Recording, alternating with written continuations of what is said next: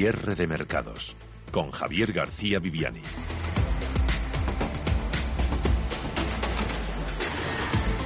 ¿Qué tal? Buenas tardes. 4 de la tarde, 3 en Canarias. Arrancamos cierre de mercados edición mes de agosto. Recuerden que este mes iremos con el programa hasta las 6 de la tarde. Consultorio de 5 y 20 a 6 de la tarde. Desde ya pueden hacer sus consultas en el 91 533 1851. Escribirnos al WhatsApp al 609 224 716 609 224 716. Empezamos, por tanto, cuando ha transcurrido ya media hora de negociación en Wall Street. Echaba a rodar el mercado americano plano y eso ya era una victoria tras haber tenido los futuros en rojo hasta que se conoció el dato de paro semanal. Luego lo contamos cómo ha venido. Ha superado las expectativas, mejor de lo esperado. Ahora tenemos a esos índices comportamiento Mixto en la Gran Manzana, subidas ligerísimas cogidas con alfileres para el SP500, índice más amplio, más 0,03 en los 3.328, un poquito de más generosidad en los avances del Dow Jones de industriales, más 0,21, 27.260 puntos, 60 enteros de ganancias. En rojo, por muy poquito Nasdaq 100 en el alambre, repitiendo precio de cierre de ayer, el índice tecnológico en los 11.126. Amazon forma parte de los grandes índices americanos y es curioso, ¿no? Como su fundador, propietario, jefe, Jeff Bezos, acaba de soltar 3.000 millones de dólares, ahí es nada, en acciones de su compañía. El ojo no lo tiene malo, desde luego. La última vez que Bezos vendió tanto fue el 6 de febrero, es decir, pocos días antes del crash. Luego preguntaremos qué se le está pasando por la cabeza a Besos que al resto del mercado se le pueda estar escapando. La tensión China-Estados Unidos se mantiene con la sugerencia del secretario de Estado de Estados Unidos a las empresas americanas de retirar las aplicaciones del gigante asiático de sus catálogos. Una vez avanzadas las negociaciones para los estímulos fiscales, la atención se desplaza a los datos de empleo en Estados Unidos que conoceremos mañana. Hoy ha habido peticiones semanales de subsidios por paro. Mejor de lo esperado ha sido el dato. Ya para más adelante, pendientes a la posible reunión a mediados de agosto entre representantes de China y Estados Unidos, las dos potencias, para evaluar el grado de cumplimiento del famoso acuerdo de la fase 1 en materia comercial. Esther Gutiérrez, de Bankinter. Yo creo que la única ventaja, por llamarlo de alguna manera, que tiene este escenario que vamos barajando para el frente laboral en Estados Unidos es que mete más presión, ¿no? Para que finalmente pues haya un acuerdo de prolongación, incluso ampliación de ciertos estímulos por parte de pues eso de congresistas y, y senadores, ¿no? Que al final sean capaces de acercar posturas y extender sobre todo el, pues el punto clave de toda la negociación, que son los cheques semanales que se van entregando a personas pues que están atravesando una situación de dificultad, ¿no? de desempleo y que eso pues da un apoyo muy importante al consumo. Y las bolsas europeas que llevan totalmente laterales activado ese modo desde hace pues unos dos meses.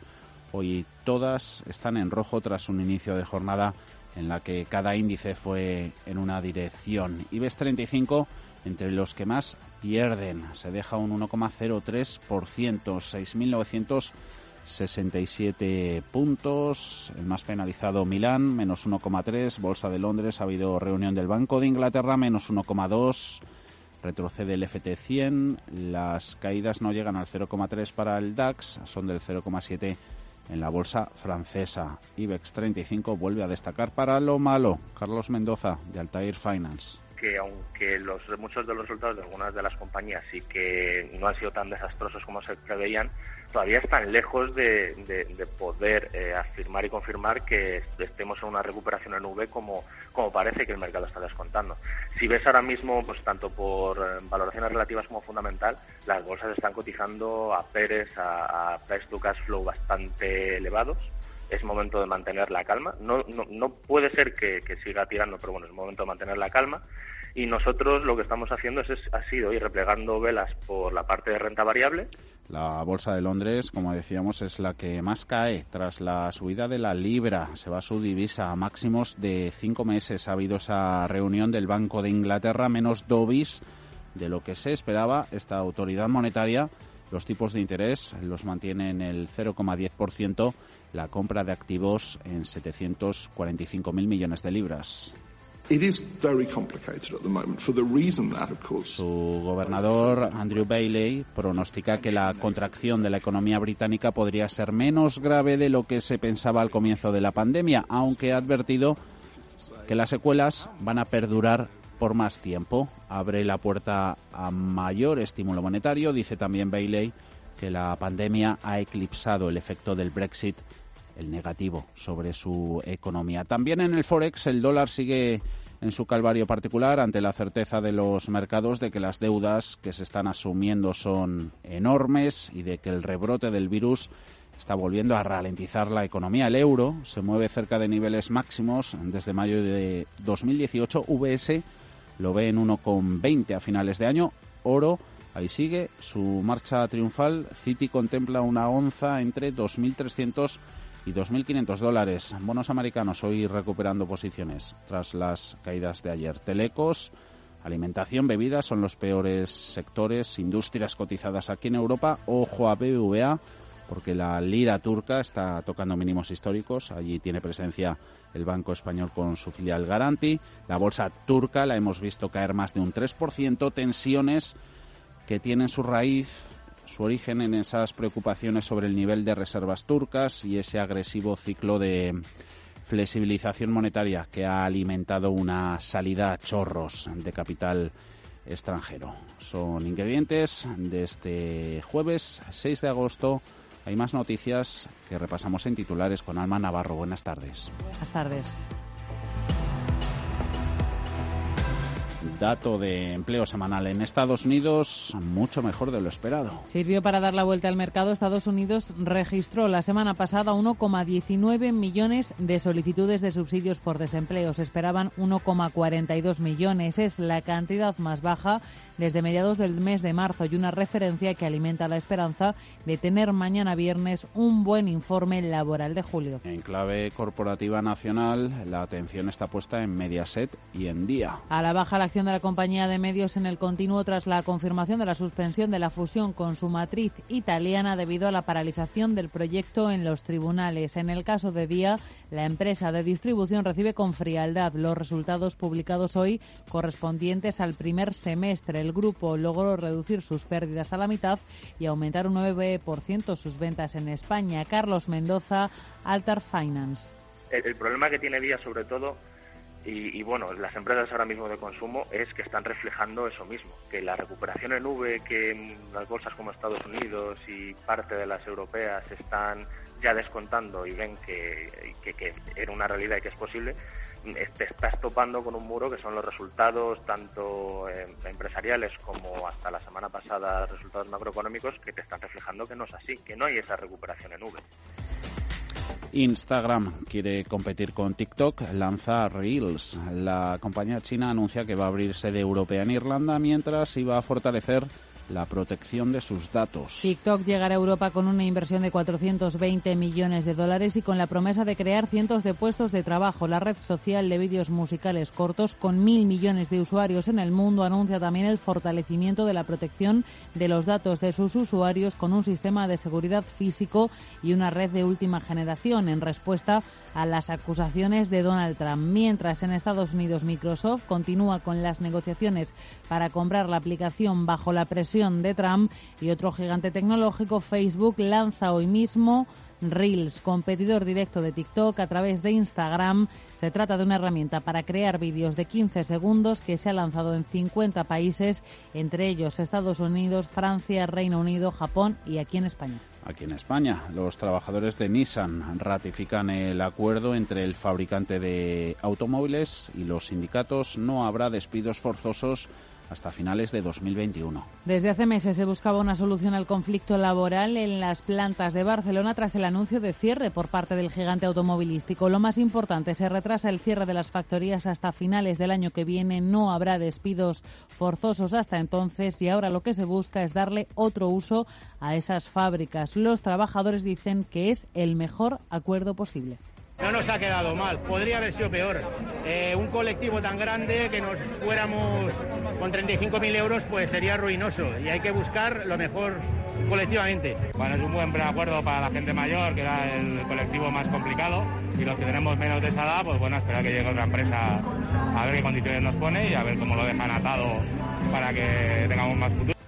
Los brotes de coronavirus en distintos territorios de España se complican. 560 focos permanecen activos. Lo último, un juzgado de Aranda de Duero en Burgos ha autorizado el confinamiento de la población burgalesa. Además, Aragón es la primera comunidad en incidencia de contagios de toda Europa. De hecho, Francia recomienda no viajar a este territorio dos semanas después de considerar Cataluña destino no seguro. En Euskadi, el gobierno vasco reconoce estar ante una segunda ola. Necane Murga, consejera de salud, pide que no se baje la guardia.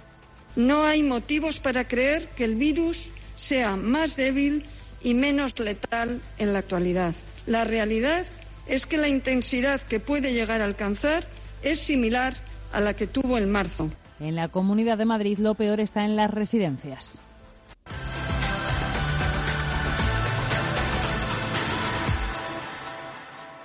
Radio Intereconomía es la mejor plataforma para dar a conocer, relanzar y poner voz a su empresa. Nuestro equipo comercial le asesora para conseguir sus objetivos. Contacte con nosotros. Teléfono 91 999 2121 y en el mail comercial arroba intereconomía.com. Radio Intereconomía, la radio de las empresas.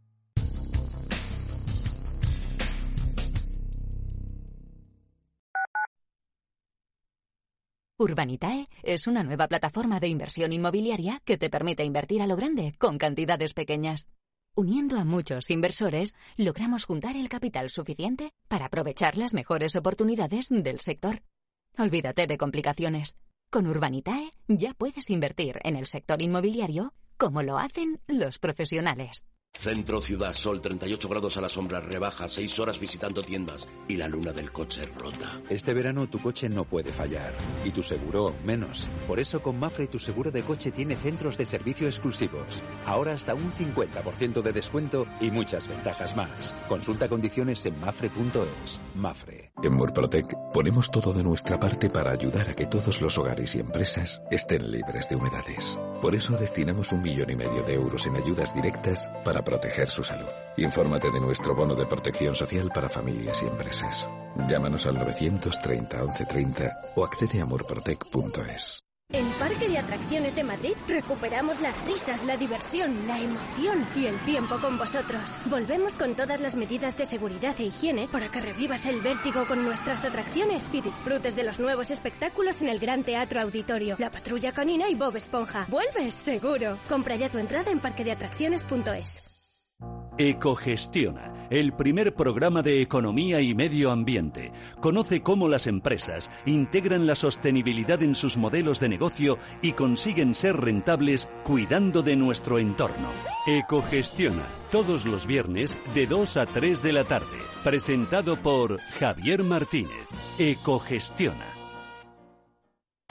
25 años de la información económica más profesional y precisa, ahora iniciando una nueva época. La nueva época de Radio Intereconomía. Te invitamos a seguirnos.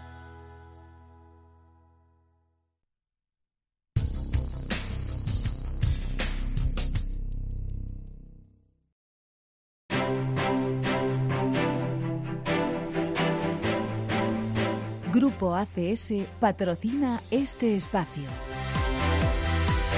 Las ah, ventas han regresado este jueves a los mercados europeos, ese Banco de Inglaterra amplificando las previsiones de una recuperación más lenta de lo esperado, la subida sin pausa del euro presionando a los mercados del viejo continente, todo a la espera del impacto de los estímulos que sigue ultimando y que se resisten en Estados Unidos. IBEX 35 perdiendo gran parte de lo ganado en su racha de tres subidas anteriores, alejándose por momentos de los 7.000 puntos. Tenemos al índice selectivo en estos instantes en 6.967 menos 1,02. Ha marcado su mínimo intradía en los 6.917 valores turísticos ejerciendo de nuevo de lastre en la bolsa española. Están corrigiendo la subida de ayer. Carlos Mendoza, de Altair Finance. Sí es cierto que le está penalizando y le ha penalizado pues que realmente los valores que están tirando y si mejor se están comportando tanto en Europa como en Estados Unidos, sobre todo en Estados Unidos, han sido los valores tecnológicos, que son, es un sector que brilla por su ausencia ¿no? en, nuestro, en nuestro índice general de bolsa. No obstante, bueno, el panorama ahora mismo nosotros, eh, sí es cierto que lo vemos, estamos un poco precavidos. Solo tenemos a estas horas cuatro valores que esquivan las ventas generalizadas, los números rojos, tres con subidas.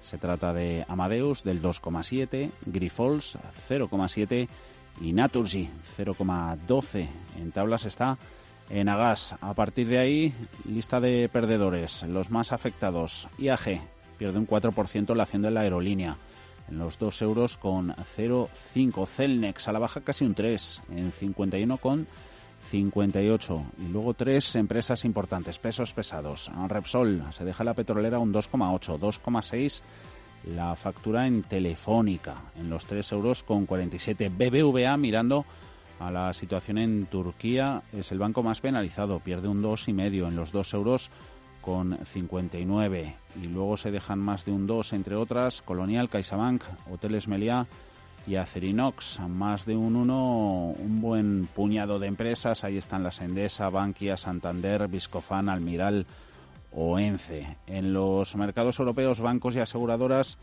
han destacado hoy jueves en, en esa nueva oleada de resultados empresariales. El francés Crédit Agricole, el belga KBC, KBC están recibiendo el revés del mercado a sus cuentas, al igual que sucede en el sector asegurador con, con la aseguradora francesa Gala AXA.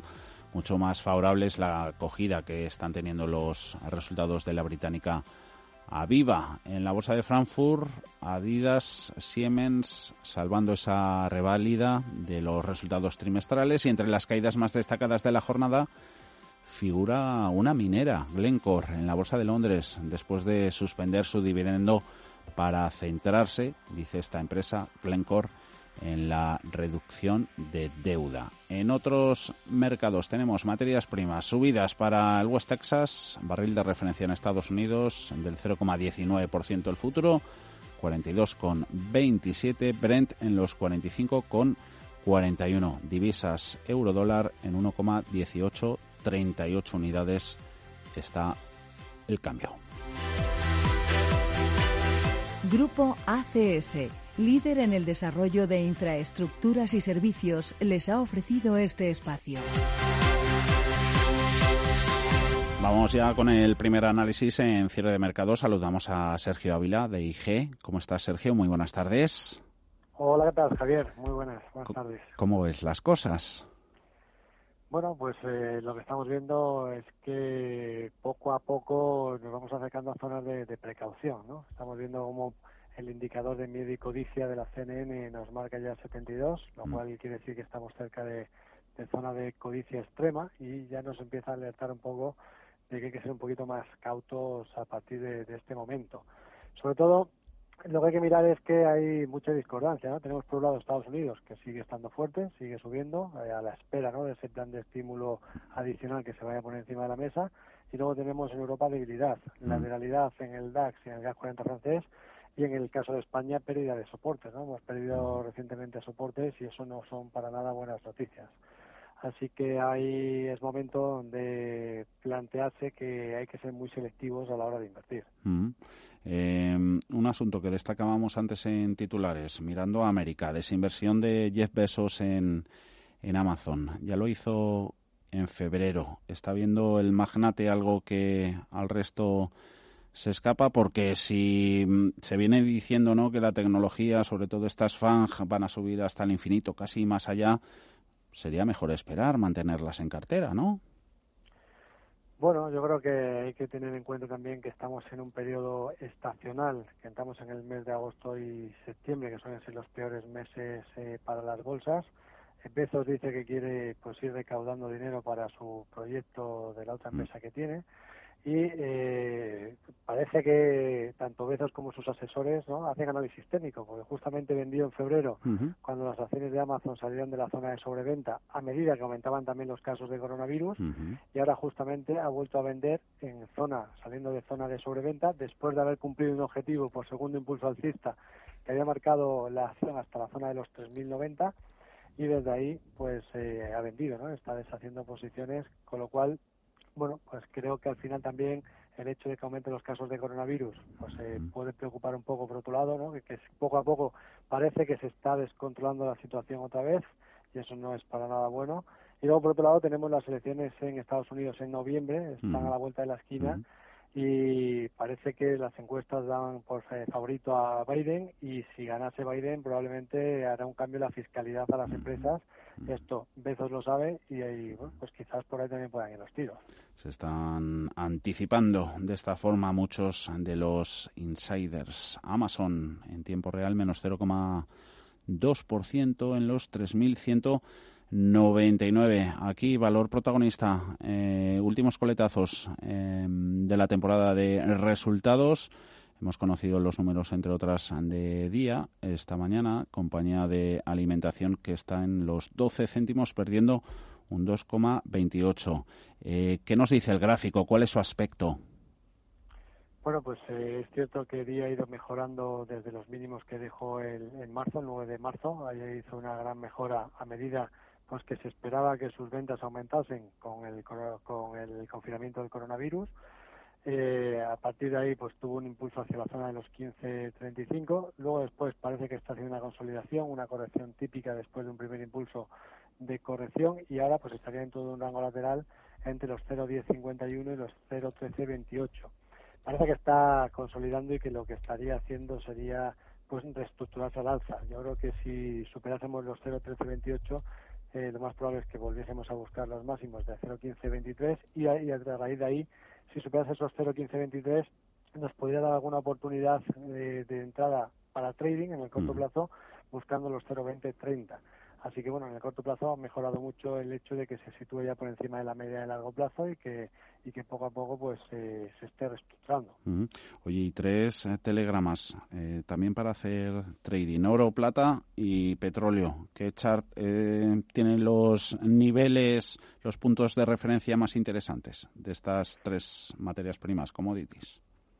Perfecto. Bueno, en el caso, comentar simplemente que en cuanto a estacionalidad, ahora mismo en la fecha, esta fecha es la mejor época para aquellos activos refugio, por lo tanto, el oro se ve, pues se suele ver beneficiado pues en los, eh, en los meses de verano y bueno, pues hemos visto esa disparada, ¿no? Ese, ese, movimiento brusco que lleva teniendo tanto el oro como la plata, que, que sí que es cierto que bueno, yo creo que ahora mismo ya estaría algo sobrecomprado, está en zona de sobrecompra. No quiere decir que porque esté en zona de sobrecompra vaya vaya a corregir en el corto plazo, pero sí que es cierto que está muy lejos de zonas de soporte. Por tanto, yo sí que me esperaría tanto en el oro como en la plata a ver si hay alguna corrección para después subirme la tendencia porque yo creo que ambos eh, son activos muy fuertes. De hecho, el oro parece que en el largo plazo ha activado un segundo impulso alcista con objetivo 2.700, que ya veremos a ver si lo termina por cumplir, eh, pero sería para largo plazo.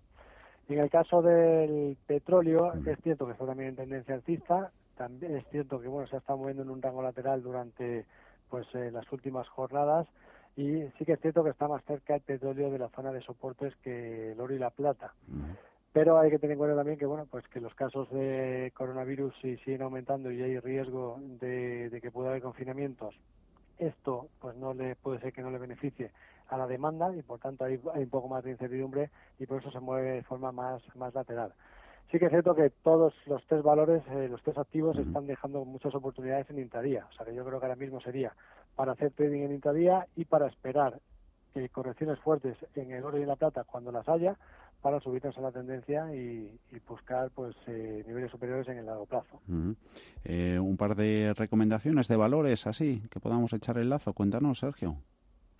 Bueno, pues eh, me seguiría yendo a Estados Unidos más que a Europa, ¿no? Porque estamos viendo la situación. Pero sí que es cierto que en el caso de, Europa y en el caso de España, a pesar de que el IBEX pues, está ahora mismo a pedido soportes, creo que en España hay un par de valores que lo pueden hacer bien. Es muy defensivos los dos, sector de alimentación, Eurofoods y Viscofan son dos valores que ahora mismo, bueno, pues eh, se pueden eh, comportar mejor que el mercado. O sea, que si aquellos inversores que quieran operar en este caso en España porque no quieran irse a otra geografía, que lo ideal sería irse a otra geografía, no irse a Estados Unidos y cubrir divisa. Pero si nos queremos quedar aquí, pues Eurofoods eh, para mí sería el valor ahora mismo que mejor posibilidades tiene. Acaba de superar máximos los 19.80 y yo creo que bueno pues eso nos marca un objetivo de medio plazo hacia el entorno de los 21.83 más o mm. menos eh, que serían zonas en las que se podrían materializar beneficios. Eh, tema vacuna, lo, lo ligamos con las elecciones, o mejor dicho, lo acaba de hacer Trump, que ha dicho que el 3 de noviembre, justo esa fecha, podría aparecer eh, la vacuna. De salir el fármaco a la vuelta del verano, veremos rotación desde tecnológica sector caliente a bancos y resto de cíclicas. ¿Pueden ir por ahí los tiros?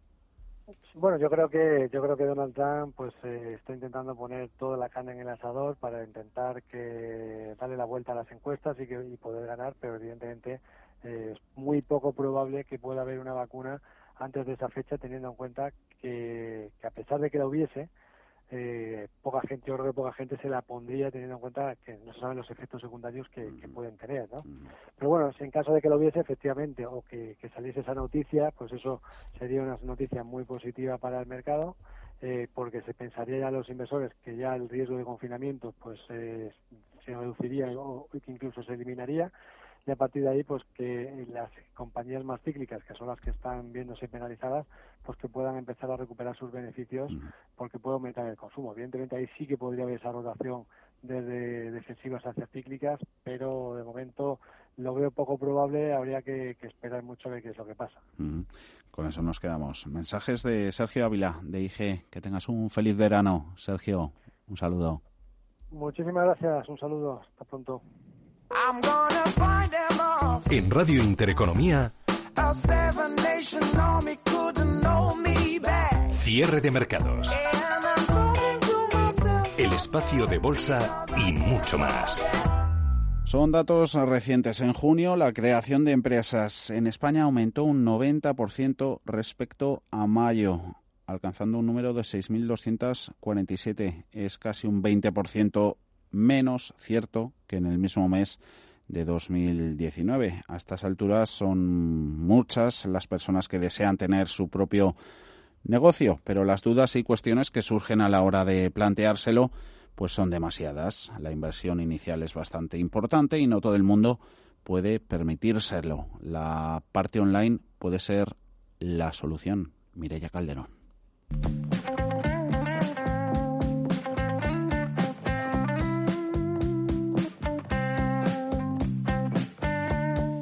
¿Cómo conseguir la gran inversión inicial para montar un negocio? ¿Cómo saber cuál es la inversión idónea a la hora de lanzarse a ello? ¿Cómo hacer que después de esa inversión sea rentable? ¿Hasta cuándo hay que esperar para que dé ganancias? Estas son muchas de las preguntas que se hacen aquellas personas que desean tener su propio negocio y la realidad es que hoy en día llevarlo a cabo requiere de una gran inversión inicial algo que no todo el mundo se puede permitir. Pero como todos sabemos, la digitalización y las tecnologías han cambiado el mundo y concretamente Internet. Gracias a la red existen algunas posibilidades con las que empezar a ganar dinero sin invertir mucho previamente. Ignacio Santa Martina es profesor de LEAE Business School. Es posible, o sea, es posible, es cierto que hay numerosos negocios que con una inversión pequeña al final pueden ser rentables. Internet permite llevar muchos negocios al ámbito online y da la posibilidad de crear una organización de forma rápida y que además no necesite de cuantiosas inversiones, ya que en primera instancia no se necesitará alquiler de un local. Desde no hace mucho tiempo ya hay algunos preferidos hoy en día por los más jóvenes. Una de estas opciones puede ser la creación de un blog. con el que solo se necesita un ordenador, una web donde volcar el contenido y una conexión a Internet. Para ganar dinero con él, lo esencial es saber que la clave de todo buen blog reside en ofrecer contenido de calidad y a partir de ahí el dinero podrá venir de diferentes fuentes, desde contenido exclusivo para abonados hasta publicidad de marcas anunciándose en el propio blog. YouTube y sus canales están a la orden del día y son una fuente de ingresos para muchas personas. La plataforma de vídeo en streaming más popular permite poder llegar a una audiencia masiva con recursos mínimos. Solo se necesita una cuenta en Google y después abrir tu canal en la plataforma. Dependiendo de los usuarios que vean el contenido, así serán las ganancias, ya que en cuanto que el canal supere las 10.000 visualizaciones, se puede inscribir en el programa Partners de YouTube para poder empezar a monetizar los contenidos, aunque para Santa Martina lo realmente necesario es conocer lo que se hace. Lo que se necesita es que la persona que emprenda ese negocio pues tenga unas características adecuadas para ese concreto, porque si no muchas veces las personas ven un listado de posibles negocios en los que pueden entrar y pueden llevarse a equívoco porque a lo mejor no están capacitados o no es algo de lo que tengan conocimiento. Otra de las opciones también puede ser convertirse en anfitrión de Airbnb, simplemente alquilando una habitación que no se use de tu propia vivienda y de este estilo, si te gusta, los servicios de belleza en casa o a domicilio también sirven para ingresar dinero sin invertir grandes cantidades. Aunque no solo hay posibilidades en negocios desde casa. Si la persona cuenta con formación y acreditación en el campo de la salud física, una opción de negocio rentable que requiere de poca inversión pasa por ofrecer tus servicios como entrenador personal. Y también hay espacio para la creatividad. Si la persona tiene dotes y conocimientos en fotografía, puede convertirse en fotógrafo de eventos. Lo que recomiendan los expertos es crear una web propia donde los clientes puedan contactar y contratar los servicios, además de poder ver el trabajo realizado. Para el profesor de EAE Business School es muy importante tener paciencia en todos ellos. Debemos distinguir que a veces también ocurre, ¿no? Que gente piensa que con que, montar un negocio que es necesario ganar muchísimo dinero. Bueno, yo creo que lo primero que debemos pensar es que una pequeña inversión, primero es decir, bueno, pues mira, esto para mí va a ser mi modo de vida, va a ser mi modo de vida, ¿no? Luego, más allá de allí, si el negocio te va fantásticamente, pues puedes hacer una gran mejora personal y profesional. Pero bueno, en muchas cosas, en muchas ocasiones, lo que tenemos que buscar es pues que sea tu puesto de trabajo ese negocio. Efectivamente, pues hay algunos negocios que con poca inversión y con mucho trabajo y con conocimientos y esforzándose, pues pueden llegar a ser un modo de vida pues perfecto para algunas personas. Hay muchísimas posibilidades y lo bueno es que en todas ellas el capital del que necesitas disponer para empezar el negocio es prácticamente nulo. En general, se reducirá a herramientas como un ordenador o un móvil, pero por otro lado requerirán de esfuerzo, constancia, habilidad y en general mucho tiempo, al menos el necesario hasta conseguir una cartera significativa de clientes.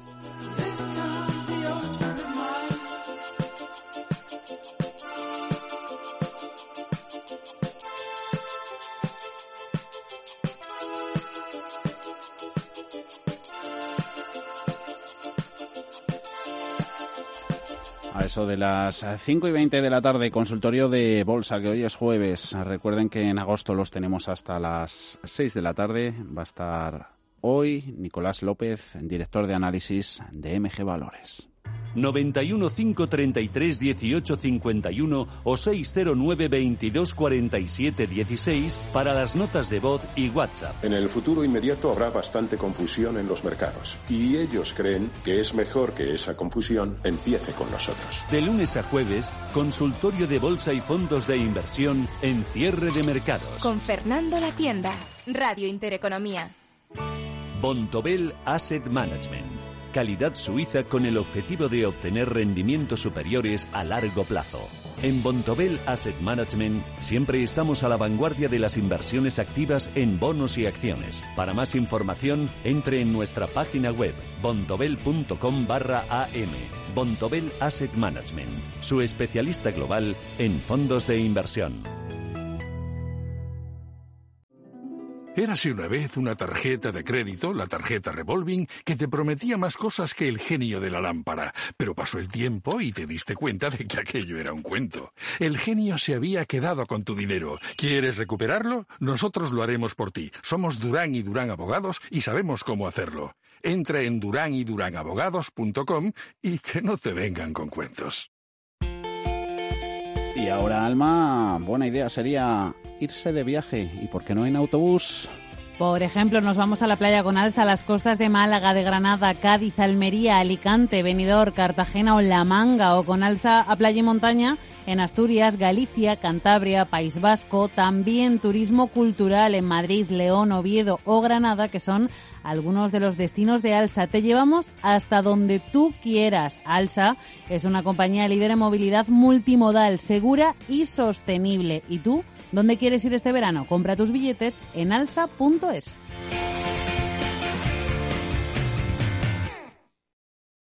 En Renta 4 Banco lo tenemos claro. Este verano nos quedamos en España. Quédate con nosotros y consigue un 20% de ahorro en comisiones sobre las aportaciones que realices a nuestros fondos de inversión. Accede a los mayores mercados del mundo siempre desde España. Este año más que nunca. Gracias por invertir en lo nuestro. Consulta las bases en r4.com o infórmate en cualquiera de nuestras oficinas. Renta 4 Banco, tu banco especialista en inversión.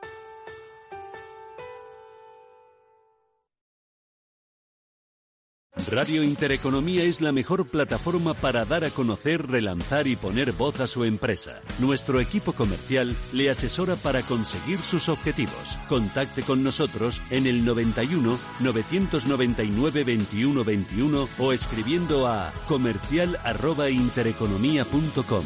Radio Intereconomía, la radio de las empresas. A la espera de nuevos estímulos fiscales en Estados Unidos, hace poco fue una de las noticias económicas del mes de julio, ese fondo de recuperación aquí en Europa, los 750.000 millones de euros. España, no sin condiciones, será el segundo país más beneficiado del fondo tras Italia. Nos lo recuerda Paul Mielgo.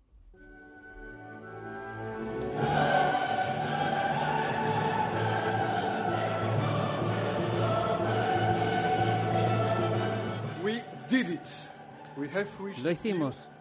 Hemos llegado a un acuerdo sobre el paquete de recuperación y el presupuesto europeo. Un maratón que ha terminado en éxito para los 27 Estados miembros, pero especialmente para la gente. Este es un buen acuerdo, es un acuerdo fuerte, es el acuerdo correcto para Europa en este momento.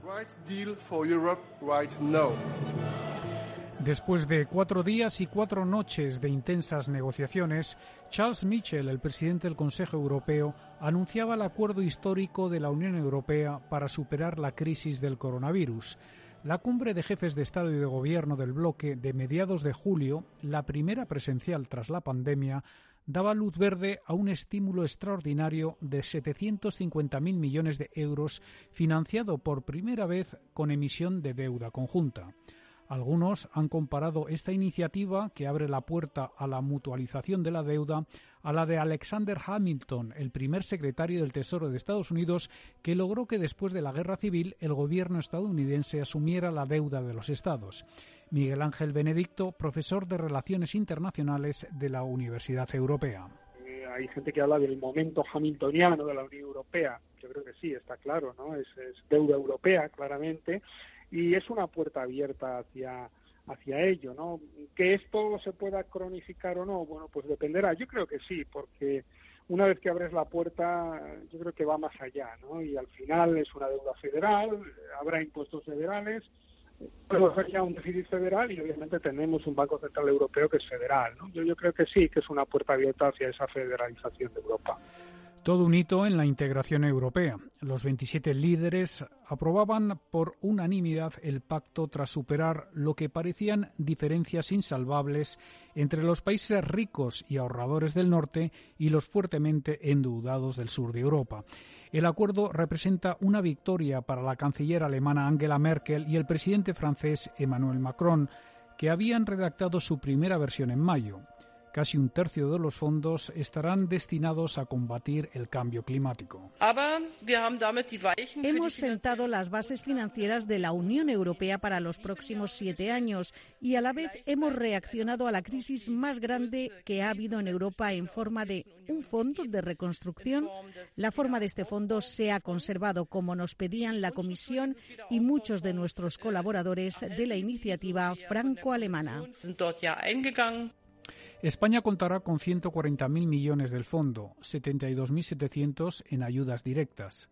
Al final de una cumbre agotadora, los líderes acordaron cofinanciar sus esfuerzos para la recuperación económica.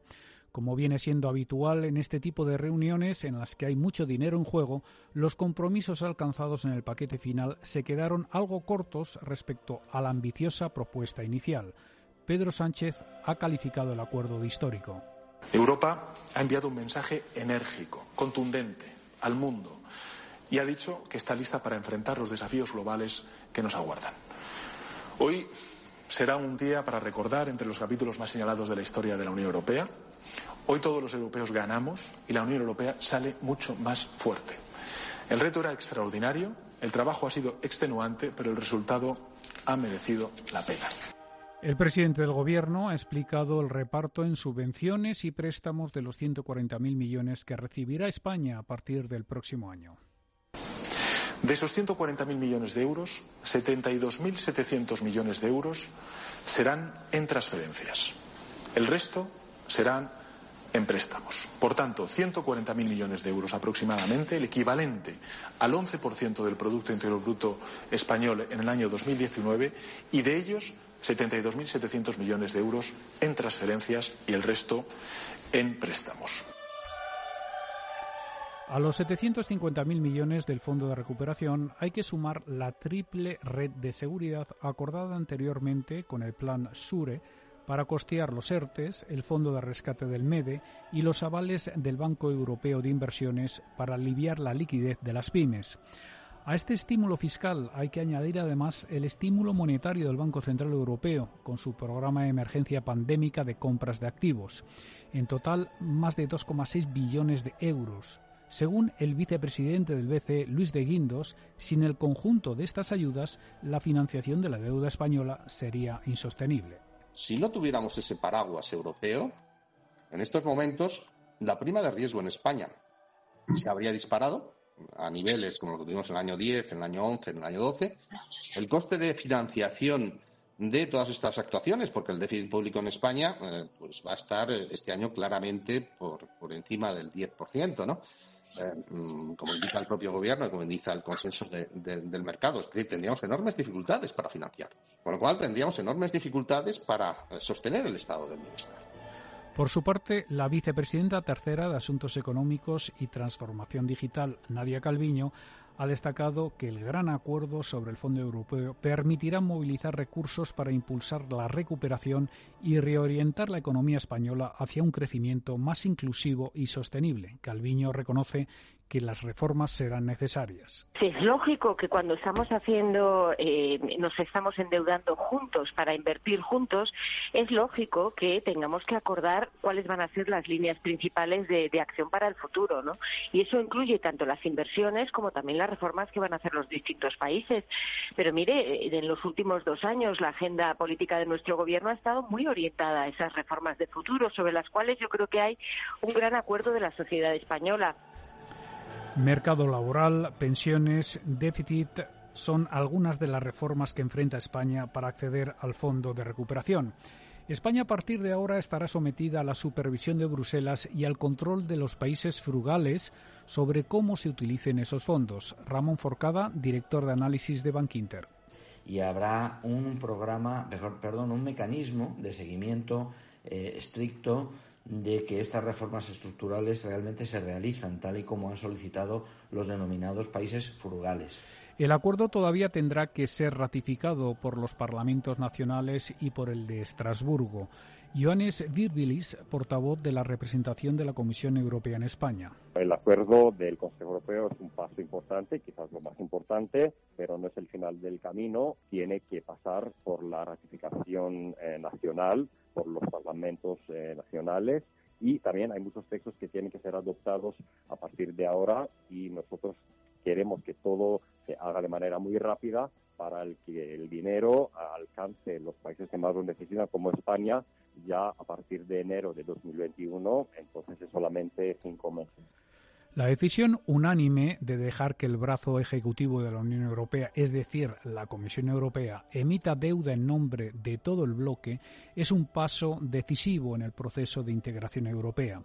Y lo que es más importante, puede ofrecer suficiente tranquilidad a los mercados financieros para permitir que los líderes que negociaron el paquete disfruten de un verano relativamente tranquilo.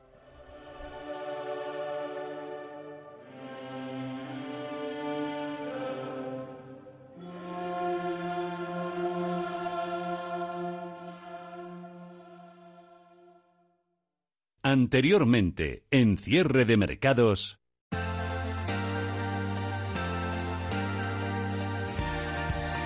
Gestión del patrimonio en cierre de mercados. Sección en la que hoy saludamos a Marta Campello, es socia y gestora de Avante. ¿Cómo estás, Marta? Muy buenas tardes. Hola, muy buenas tardes, encantada de estar con vosotros. Igualmente, ya casi casi a las puertas de, las vacaciones, ¿has disfrutado algo o todavía te queda? Todavía me queda esperar hasta el 5 de agosto, pero bueno, esperándolo con muchísimas ganas.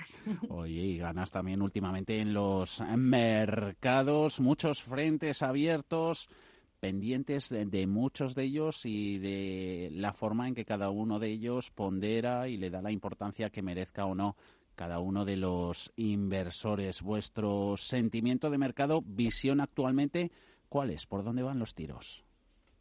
Bueno, pues eh, yo reforzaría lo que tú acabas de apuntar, ¿no? El mercado está mostrando eh, una fortaleza y unas ganas de subir eh, tremendas, ¿no? Con lo cual muchas veces, bueno, pues uno tiene que que hacer eh, de la tendencia su, su amiga y, lógicamente eh, recalcar una vez más la importancia de estar invertido eh, y no haberse perdido esta subida que está siendo una de las más relevantes de la historia de los mercados financieros. ¿no? Lo que pasa es que, como tú muy bien decías, el mercado está leyendo la información y está discriminando un poco dependiendo de dónde vengan las noticias. Yo creo que hay un foco principal que sigue siendo la evolución de la pandemia, que es la que sigue marcando la agenda de los mercados. Eh, los días donde hemos visto alguna complicación, pues por un incremento algo descontrolado en el número de contagios, sobre todo en Estados Unidos, ¿no? que todavía no hemos visto ahí que la pandemia esté bajo control, o mm. cifras preocupantes pues desde Latinoamérica o desde la India o desde Rusia. Entonces,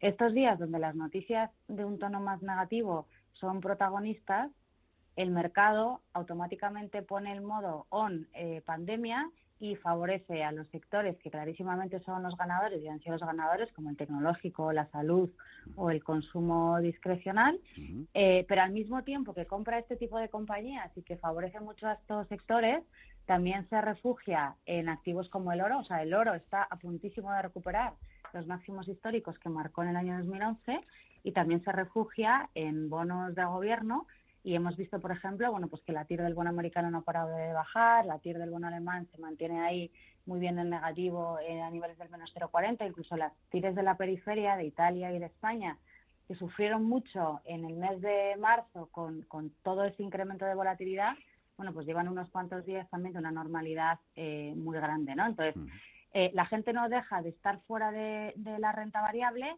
pero elige muy bien a qué parte de la renta variable quiere subirse, ¿no? Sin embargo, luego hay otros días donde tenemos pues noticias macro eh, que son positivas o que sorprenden al mercado porque el mercado esperaba que los datos fueran peores o tenemos buenos resultados empresariales que en general las compañías que están publicando, pues dentro del entorno malo que se esperaba, están sorprendiendo. Luego tenemos la carrera imparable por las vacunas, eh, donde últimamente también tenemos buenísimas noticias, o de los tratamientos, ¿no? Como el caso del Remdesivir en las personas que están que están contagiadas. Entonces, automáticamente eh, al mercado se le contagia una dosis de optimismo, abandona un poco eh, lo tranquilo, la calidad, la tecnología y se sube mucho más a las empresas cíclicas, ¿no? Pues sectores como los bancos, los autos, el turismo, las aerolíneas o la industria que están completamente destrozadas. Entonces lo que estamos viendo es una alternancia eh, de, de, unos, de unas ideas o de unos sectores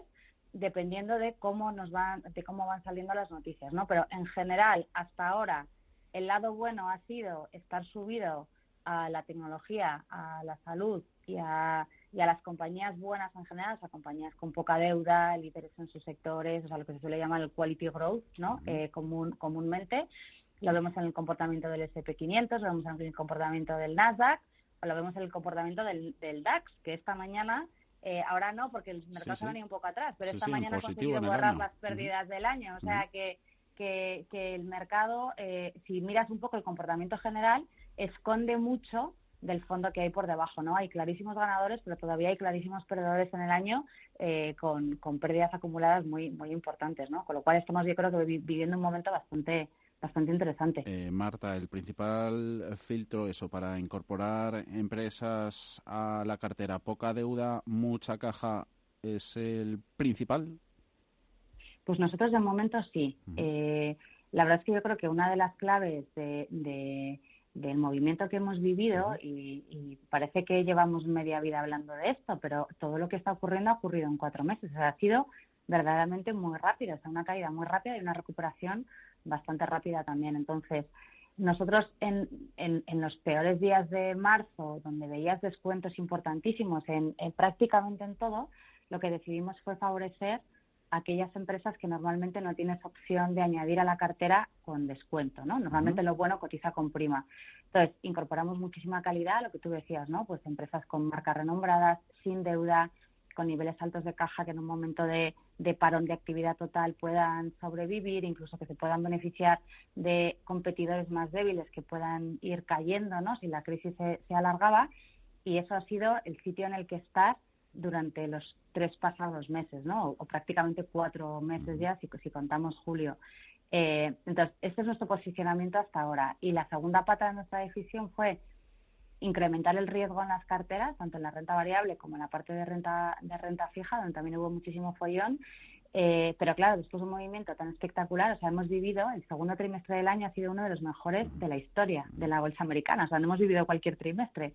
Entonces, ahora mismo pensamos que probablemente sea un pelín prudente recoger un poco, disminuir otra vez el, el, el riesgo de las carteras. Hemos vendido un poquito de renta variable eh, o, hecho beneficios en todo aquello que nos ha funcionado muy bien y pensamos que el mercado eh, pues sería lógico que se tomara un respiro. Lo que pasa que también luego el mercado te demuestra que mientras estás esperando que se tome un respiro, pues no para de subir, ¿no? Con lo cual... Irreductible, eh, bueno, pues, irreductible el timing es muy complicado. y siguiendo con el posicionamiento, em, ha habido bancos de inversión en las últimas semanas que han girado, se han puesto un poquito más positivos con Europa. ¿Vosotros, viejo continente versus América, cómo lo veis? Bueno, yo creo que Europa, em, lo, que, lo que hemos vivido estos últimos cuatro días, ¿no? que han sido cuatro días maratonianos, yo creo que es un hito importantísimo para Europa. Es la primera vez que Europa reacciona rápido, que reacciona probablemente poniendo por delante el proyecto europeo más allá de las individualidades de cada uno de los 27, porque claro, ahí pues cada uno es de su padre y de su madre y tienen eh, o tenemos ¿no? pues intereses distintos. Entonces, que Europa haya alcanzado un acuerdo que luego tiene que ser ratificado por el Parlamento Europeo, por cada uno de los parlamentos, a esto le queda todavía mucho tiempo, pero yo creo que se han sentado las bases de una más unión eh, europea, sobre todo de una apuesta por el mercado único y, lógicamente, de, de movilizar eh, toda la carne eh, en el asador que una situación como la crisis a la que nos enfrentamos eh, exige, ¿no? Entonces, ese era un tema muy importante para poder hacer el play de Europa. Entonces, yo creo que se ha despejado, pero yo también creo que el play de Europa, que lógicamente tiene un underperformance que ya no es solo del 2020, sino que ya lo arrastraba un poco de los años anteriores, pasa un poco también por la composición de los índices europeos. O sea, las grandísimas compañías europeas, estoy hablando, por ejemplo, de SAP en el sector de la tecnología, o los grandes líderes del consumo eh, o las compañías farmacéuticas que tenemos, ¿no? Pues eh, esas compañías lo han hecho casi igual de bien que sus homólogas americanas, pero como la composición sectorial de Europa eh, es em, probablemente menos dinámica en cuanto a presencia del sector tecnológico y desde luego no tiene las cinco grandísimas FANG, estas que están ahora mismo tan, tan de moda, pues también pasa yo creo que por la recuperación de sectores más cíclicos, ¿no? Pues la banca en Europa está destrozada, el sector de autos está destrozado, el sector de la energía está también destrozado, las telecos, o sea, pasa porque algunas de las grandísimas compañías europeas y de los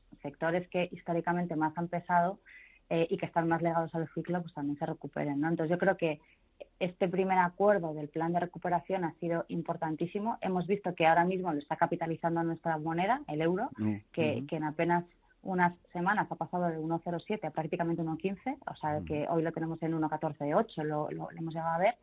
Eh, entonces yo creo que ese movimiento lo ha recogido el euro.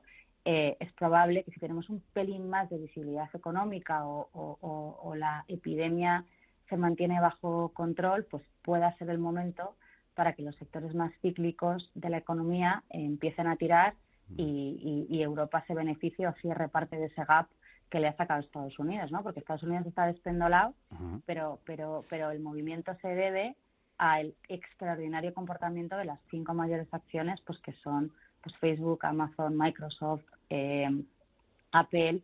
Eh, o sea, es que Amazon valía un trillón en, en febrero y está a puntito de valer dos trillones. O sea, es que ha, creado una España en, en, cuatro meses. O sea que, Sobre esas tecnológicas, sí, sí, eh, Marta, anoche eh, al cierre de Wall Street eh, vimos esas subidas, lo hemos comentado antes en la apertura, Standard Poor's terminando con subidas de más de 50 puntos, ocho sectores en rojo. Decían las crónicas que eso solo ha pasado una vez, que fue en febrero, de 2000. Lo hemos leído todo. Saben los oyentes por dónde van los tiros, ¿no? ¿Ese pasado es el prólogo del actual presente? ¿Puede serlo? Burbuja. Eh, a mí las analogías con épocas pasadas me dan un poco de miedo porque no hemos parado de verlas a lo largo de todos estos últimos cuatro meses, ¿no? Pues desde la de eh, que teníamos que ver un suelo igual que el que vimos en el 2000 o en el 2008, a que el comportamiento había revertido o el mercado había revertido el 50% de la caída en un mes y medio y por tanto tenía que volver a caer. O sea, hemos visto 800.000 analogías. Em, yo, yo, pienso que estamos en un momento un poco distinto, o sea, el mundo es un poco diferente al que vivimos en el año 2000. Y las empresas no eh, son las mismas las empresas no son las mismas. Y tú imagínate, o que, que nuestros oyentes se imaginen, cada uno en su casa, cómo, hubiéramos vivido este confinamiento sin tecnología. Eh, o sea, si ha sido duro para mucha gente, pues imaginémonos sin, sin WhatsApp, sin los grupos de amigos, sin los grupos de familia, sin el Zoom para poder trabajar, sin las aplicaciones de teletrabajo o sin Netflix, ¿no? O sin entretenimiento. Entonces, hubiera sido infinitamente más duro de lo que hemos tenido. La gente teme que pueda haber eh, confinamientos selectivos o probablemente la temida segunda ola de otoño, que ojalá no llegue nunca, pero si eso pasara, la tecnología seguiría siendo muy, muy relevante y la tecnología va a ser muy relevante para las próximas décadas en todos los ámbitos de nuestra vida. Entonces, ponerte enfrente de esa tendencia ahora mismo es complicado. Eh, yo creo que como tendencia se ha reforzado. Ahora, que haya casos concretos de compañías concretas que ahora mismo están cotizando el mejor de los mundos o que no se puedan enfrentar a problemas, pues eso es otra historia. O sea, Tesla merece el comportamiento que ha hecho, pues a lo mejor Tesla eh, se ha pasado un poco, pues porque ha habido, yo creo que mucho interés en gente eh, que vía opciones se está subiendo al valor y lo haya podido sobrecalentar, eh, o es probable que las grandísimas, grandísimas se puedan enfrentar pues a algún tipo de, regulación más restrictiva o incluso si ganase el Partido Demócrata en Estados Unidos, que tiene bastante pinta de, que, de que puede tener una oportunidad, pues incluso eh, puede haber una amenaza a las grandes eh, tecnológicas. Entonces, yo creo que estamos en un punto en el que nadie duda de la importancia de estas empresas.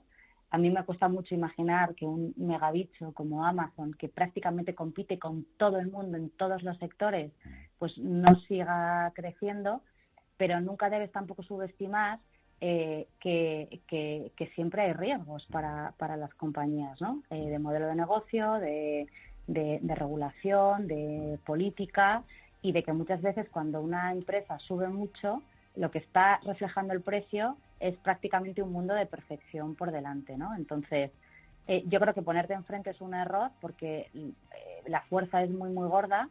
Las valoraciones, lógicamente, ahora mismo eh, pues son muchísimo más exigentes que las que vimos hace tres meses. Entonces, yo no hablaría de burbuja, me da un poco de, me da un poco de respeto el, término, pero sí que es verdad que el comporta, o sea, los grandísimos ganadores eh, han sido estas súper grandes empresas y están ahí.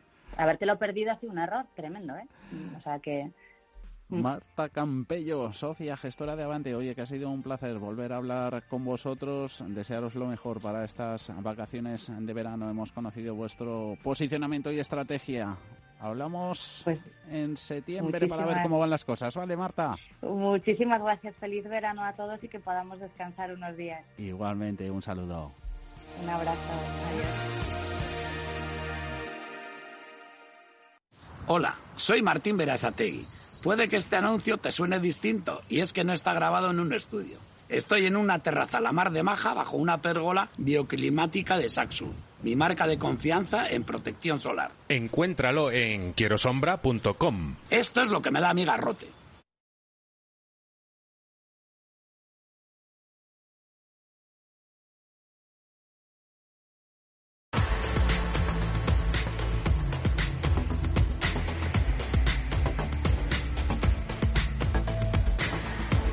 Cierre de mercados con Javier García Viviani.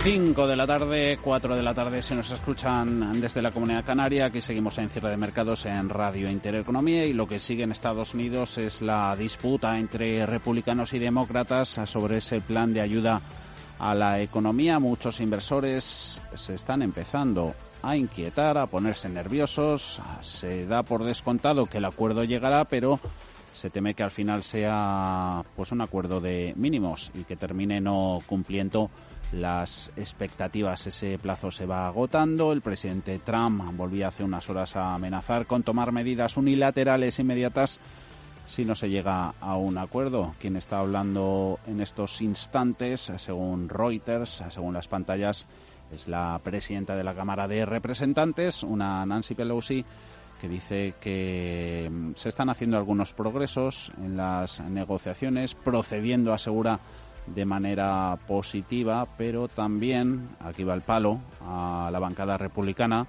Dice que los republicanos, partido en el gobierno, asegura Pelosi, no parecen entender la gravedad de la situación. Están bastante parados los índices estadounidenses, ligerísimas subidas del 0,03% para el Dow Jones Industriales, ocho enteros por encima de los 27.200, caídas nada testimoniales del 0,01 para el Nasdaq en los 11.123, el índice más amplio SP500 corrige un 0,12% en 3.323 puntos. Sigue la literatura de la banca de inversión que ponen en duda la continuidad de este rally, continuidad que podría estar o verse amenazada seriamente, sobre todo a la vuelta del mes de agosto. Así lo advierten hoy los analistas, los expertos del banco de inversión estadounidense Goldman Sachs en un informe en el que destacan como posible punto de inflexión en los mercados la aprobación de las primeras vacunas contra el coronavirus. Hoy ha dejado caer el presidente Trump que ese tratamiento podría venir fecha arriba, fecha abajo. Qué, curioso. Del 3 de noviembre es la fecha de las elecciones presidenciales. Goldman Sachs apunta a noviembre como posible plazo para las primeras aprobaciones definitivas de las vacunas, aunque adelanta al mes de septiembre una eventual rotación de los mercados. Esa rotación considera que alentaría el trasvase de inversiones desde el sector tecnológico y podría frenar el apetito inversor por la deuda pública instalada como venimos contando estos días en muchos casos con rentabilidades reales negativas, mínimos históricos que estamos viendo sobre todo en el 2, 5 años estadounidenses. A cambio, los ajustes de cartera, según Goldman Sachs, serían más propicios para sectores cíclicos tradicionales, también para los bancos. En paralelo, se beneficiarían estos de un repunte en los intereses de la deuda. Vamos con más noticias que han movido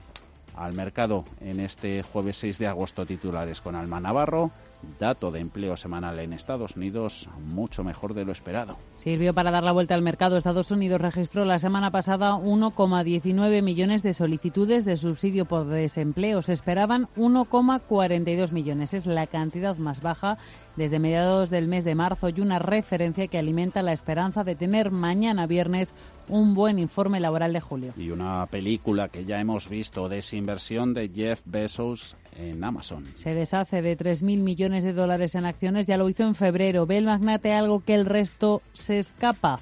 La última vez que vendió tanto fue el 6 de febrero, pocos días antes del crash. Sergio Ávila y G. Bezos dice que quiere pues, ir recaudando dinero para su proyecto de la otra empresa que tiene. Bueno, pues creo que al final también el hecho de que aumenten los casos de coronavirus pues eh, puede preocupar un poco por otro lado, ¿no? que poco a poco parece que se está descontrolando la situación otra vez y eso no es para nada bueno. Y luego por otro lado tenemos las elecciones en Estados Unidos en noviembre, están a la vuelta de la esquina y parece que las encuestas dan por favorito a Biden y si ganase Biden probablemente hará un cambio en la fiscalidad a las empresas. Esto Bezos lo sabe y, pues quizás por ahí también puedan ir los tiros. Con la mirada en esas elecciones, Donald Trump le pone fecha a la salida de la vacuna contra el coronavirus antes del 3 de noviembre. El presidente de Estados Unidos ha asegurado que el tratamiento contra el coronavirus llegará antes de las elecciones presidenciales que son ese día, el 3 de noviembre. Es una previsión mucho más optimista que la de los propios expertos en salud de la Casa Blanca o que la de los laboratorios que trabajan en esa vacuna.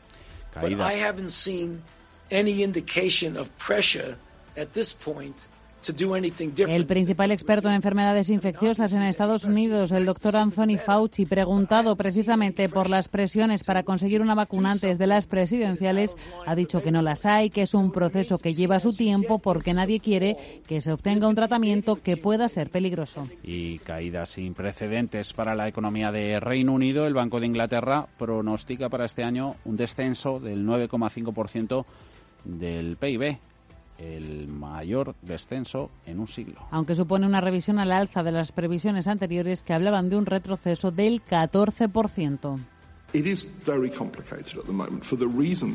Andrew Bailey, el gobernador del Banco de Inglaterra, ha explicado que es complicado determinar qué ha impactado más en la economía, si el Brexit o el coronavirus. Pero si soy franco, dice, el coronavirus ha eclipsado el impacto de un Brexit sin acuerdo en el comercio. Los tipos negativos, ha dicho Bailey, están guardados en la caja de herramientas, pero se mantienen en el mínimo histórico del 0,1%. El gobernador ha subrayado que de momento no se plantea colocarlos por debajo de cero. Nintendo saca tajada del confinamiento por la pandemia. La empresa japonesa de videojuegos multiplica por seis su beneficio entre abril y junio. Y los responsables de sus buenas cifras son dos concretamente. Las ventas de la Nintendo Switch se han superado los 61 millones de consolas y dos juegos. Un clásico, el Mario Kart 8 Deluxe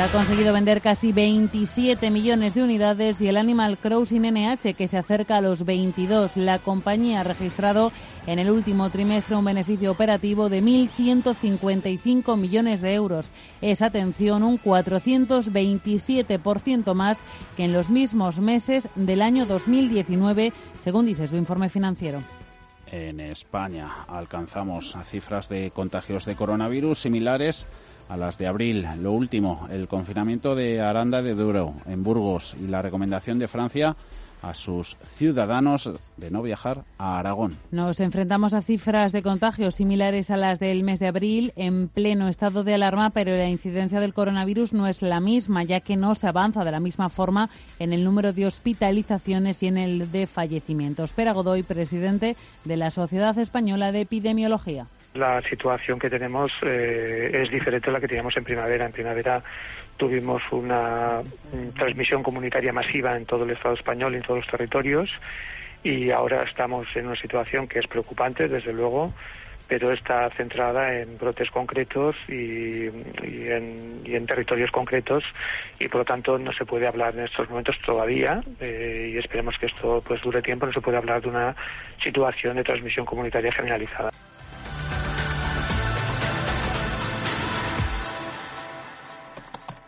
Pues con esto ya tendríamos la hipoteca lista. Poder tramitar tu hipoteca desde casa o desde donde estés es tomarse la vida con Digilosofía. Nueva hipoteca online del Santander. Digital desde el principio, con atención personal hasta el final. Entra en bancosantander.es y calcula ya tu cuota. En 1954 nací yo, mi menda, Antonio Resines. Desde entonces han cambiado muchas cosas. A mí que todo cambie me parece muy bien, pero que las cosas importantes no me las toquen. Sí, sí, sí, que no me las toquen. 1954 del Pozo. Que lo bueno nunca cambie. Hasta luego.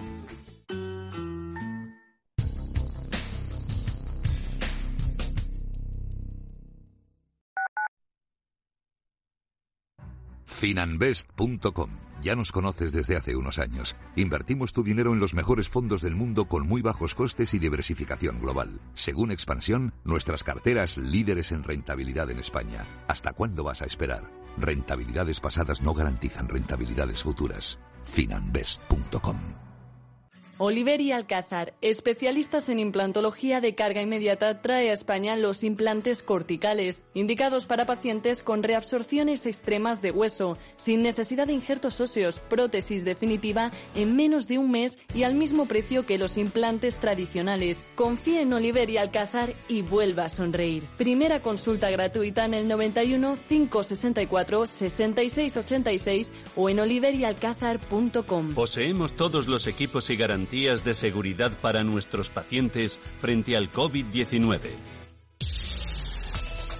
Un gap en bolsa, también conocido como hueco, es un salto que se produce en la cotización de un activo de una sesión a otra debido a que no se han producido operaciones en estos precios. Esto se ve reflejado en el gráfico cuando el precio de cierre de una sesión y el precio de apertura de la siguiente no coinciden. Se producen por diferentes motivos, como noticias inesperadas, reparto de dividendos, bajadas de tipos o escándalos, una serie de variables incontrolables. Estos huecos siempre se dan a favor de la tendencia y existen tres tipos diferentes. Gap de ruptura, que indica el comienzo de un movimiento importante, el gap de continuación o gap de agotamiento que indican el final de un movimiento de tendencia. Por otro lado, hablamos de rellenar un hueco cuando el precio después de generar el gap se produce un salto donde no hay cotizaciones o transacciones a estos niveles, se extiende el precio y después se da una corrección que acaba apoyándose en la parte inferior del gap. Es algo habitual y además si no rompe suele ser una señal positiva de que se reanuda la tendencia tanto al alza como a la baja.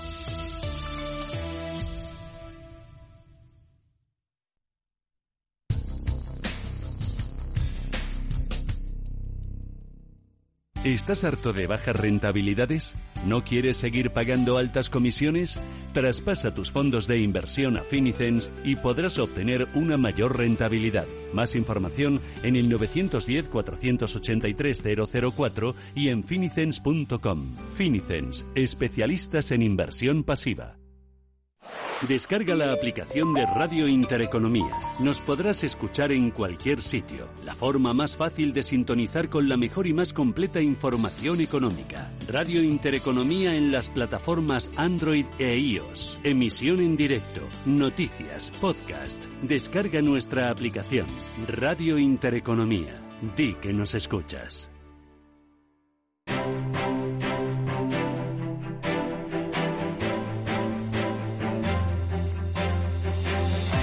Mercados en directo. Y a esos mercados, a los europeos, les queda poco más de cuarto de hora de negociación. Ahí siguen instalados en los números rojos, con pérdidas para el IBEX 35 del 1,24%. Está el índice selectivo en 6.952 puntos. No son los mayores descensos eh, los que registra la bolsa española en Europa, sino que esos se los lleva el mercado italiano, pierde el MIP un 1,4 o el 1,3 que se deja ya fuera de la Europa continental, la City, Bolsa de Londres, FT100, 6.024 puntos, retrocediendo en tiempo real un 1,3%. Luego las caídas van del 0,4 que registra el DAX, bolsa alemana, al 0,8 en el Eurostox 50 o el 1% justo en el CAC 40 de la Bolsa de París. Está en los 4.883 puntos. Renta variable europea, por tanto, acusando la presión del euro, también las crecientes dudas sobre el ritmo de recuperación de la economía, pese a que hoy ha habido esa sorpresa que ha proporcionado el dato de producción industrial de Alemania al crecer, al aumentar esta casi casi un 28%. La tensión China-Estados Unidos se mantiene con las últimas sugerencias de la Secretaría de Estado de Estados Unidos a las empresas americanas de retirar las aplicaciones chinas de sus catálogos. Una vez avanzadas las negociaciones para los estímulos fiscales, eh, la atención se va a desplazar al dato de empleo en Estados Unidos que conoceremos mañana. Hoy ha habido ese aperitivo de peticiones semanales de subsidios por desempleo. Bastante mejor de lo esperado ha sido el dato. Ya para más adelante, pendientes de la posible reunión, ya para mediados de agosto, entre representantes de China y Estados Unidos para evaluar el cumplimiento de la famosa fase 1 del acuerdo comercial. Esther Gutiérrez, Bankinter.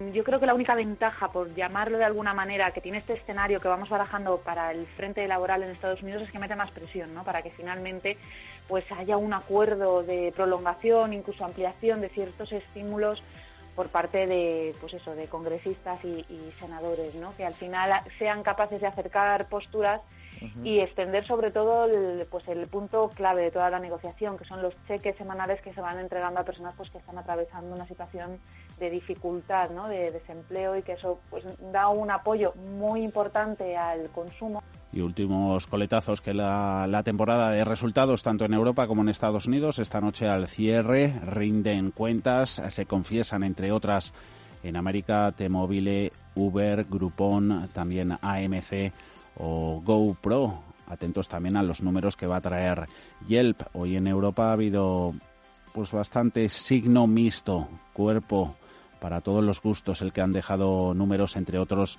de ING, Carlos Mendoza, Altair Finance. Que aunque los, muchos de los resultados de algunas de las compañías sí que no han sido tan desastrosos como se preveían, todavía están lejos de, poder eh, afirmar y confirmar que estemos en una recuperación en V como, como parece que el mercado está descontando. Si ves ahora mismo, pues tanto por eh, valoraciones relativas como fundamental, las bolsas están cotizando a Pérez, a, a price to cash flow bastante elevados. Es momento de mantener la calma. No, no, puede ser que, siga tirando, pero bueno, es momento de mantener la calma y nosotros lo que estamos haciendo es, ha sido ir replegando velas por la parte de renta variable Bolsa de Londres es la que más cae tras la subida que hemos visto en la libra hasta máximos de cinco meses. Ha habido reunión del Banco de Inglaterra, menos dobis de lo que se esperaba esta autoridad monetaria. Los tipos se mantienen en el 0,10%, la compra de activos en 745.000 millones de libras. A su gobernador Bailey, ya le hemos escuchado, pronostica que la contracción de la economía británica podría ser menos grave de lo que se pensaba al comienzo de la pandemia, aunque advierte de que las secuelas van a perdurar por más eh, tiempo. Ya mirando sectores, luego vamos con valores. Eh, la jornada vuelve a poner en el punto de mira de los inversores a bancos, también a los valores turísticos. Los primeros ayer lideraron las caídas, los segundos se resarcieron de sus últimos castigos bursátiles. El sector bancario, en especial Santander y Sabadell, por su exposición al mercado británico, han estado vigilando los efectos de esos mensajes lanzados por el Banco de Inglaterra, valores turísticos, corrigiendo notablemente el contundente rebote que se anotaron en la víspera. Llegó a ser del 10% en IAG al calor de, ese anuncio del aumento de su oferta de vuelos debido a la mayor demanda. En tiempo real tenemos a una IAG perdiendo un 3,5%. Descensos superan los tres puntos porcentuales en Celnex, también en Repsol y en peso pesado como Telefónica, en los 3 euros con 43 la operadora. Entre los bancos, los peores registros se los lleva BBVA, mirando con atención el castigo en los mercados turcos. Está cediendo la acción del banco, eh, presente allí en Turquía con Garanti, un 2,9% en los 2 euros con 58. Santander está en el euro con 85, a la baja un 1,8%. 8%. Solo tenemos a dos valores en positivo. Es Amadeus, gana casi un 2. La acción de la Central de Reservas de Viajes, Naturgy, un ligero 0,12. Sin cambios en AENA y en Agas. En visión de mercado de Sergio Ávila de IG. Poco a poco nos vamos acercando a zonas de, precaución. ¿no? Estamos viendo cómo el indicador de miedo y codicia de la CNN nos marca ya 72, lo mm. cual quiere decir que estamos cerca de en zona de codicia extrema y ya nos empieza a alertar un poco y que hay que ser un poquito más cautos a partir de, este momento. Sobre todo, lo que hay que mirar es que hay mucha discordancia. ¿no? Tenemos por un lado Estados Unidos, que sigue estando fuerte, sigue subiendo, eh, a la espera ¿no? de ese plan de estímulo adicional que se vaya a poner encima de la mesa. Y luego tenemos en Europa debilidad, mm. debilidad en el DAX y en el GAS 40 francés, y en el caso de España pérdida de soporte. ¿no?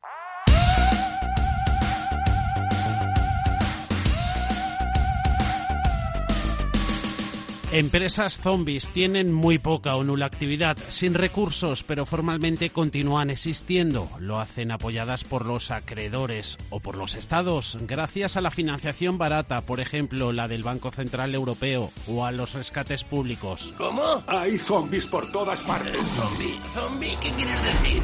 Oh, oh, Dios mío.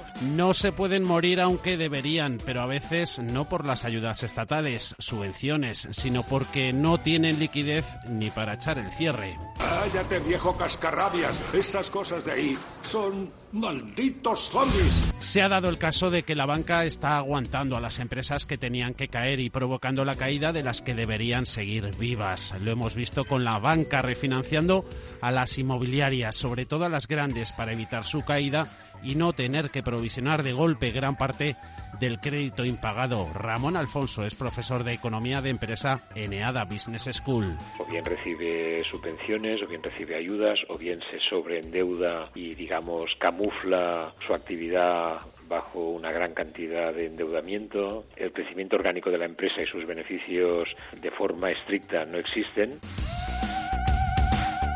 Se empezó a ver en Japón en los años 90, luego en Estados Unidos con algún que otro banco, en Alemania también, con sus navieras. Bernabé Martin es jefe de estrategia de crédito de Bank of America. Dice que se da el caso más en pequeñas que en grandes, en la periferia europea más que en el centro. Aquí con grandes inmobiliarias, astilleros o minas de carbón, renovables, acero, son sectores, también nombres propios. Bank of America dice que empresas zombies son hasta el 9% de las no financieras del Stocks 600, entre ellas la italiana Mediaset o varias petroleras nórdicas. Aquí tenemos un caso reciente, Abengoa. Pues una empresa terriblemente apalancada, con muchísima deuda, con una actividad real, digamos, y con muchísimos empleados en muchas partes del mundo y con su tecnología, pero con un modelo de negocio con muchísima, digamos, deuda llevada mucho más allá de lo razonable, lo cual, digamos, escondía el crecimiento bajo el uso de esa deuda masiva. Y hoy hay más empresas zombies que antes de Lehman Brothers. ¡Disparadles a la cabeza! Ya sabemos dónde les duele más no les duele, sino que es su alimento, la liquidez del Banco Central Europeo. Entonces eso puede, puede esconder esas empresas que se aprovechan de esa financiación barata para ir, digamos, prolongando, prolongando su actividad. Lo peor, el círculo vicioso que generan, dañan la economía, hunden la productividad, quitan recursos que podrían ser destinados a empresas sanas y puede que menos vivas que nunca.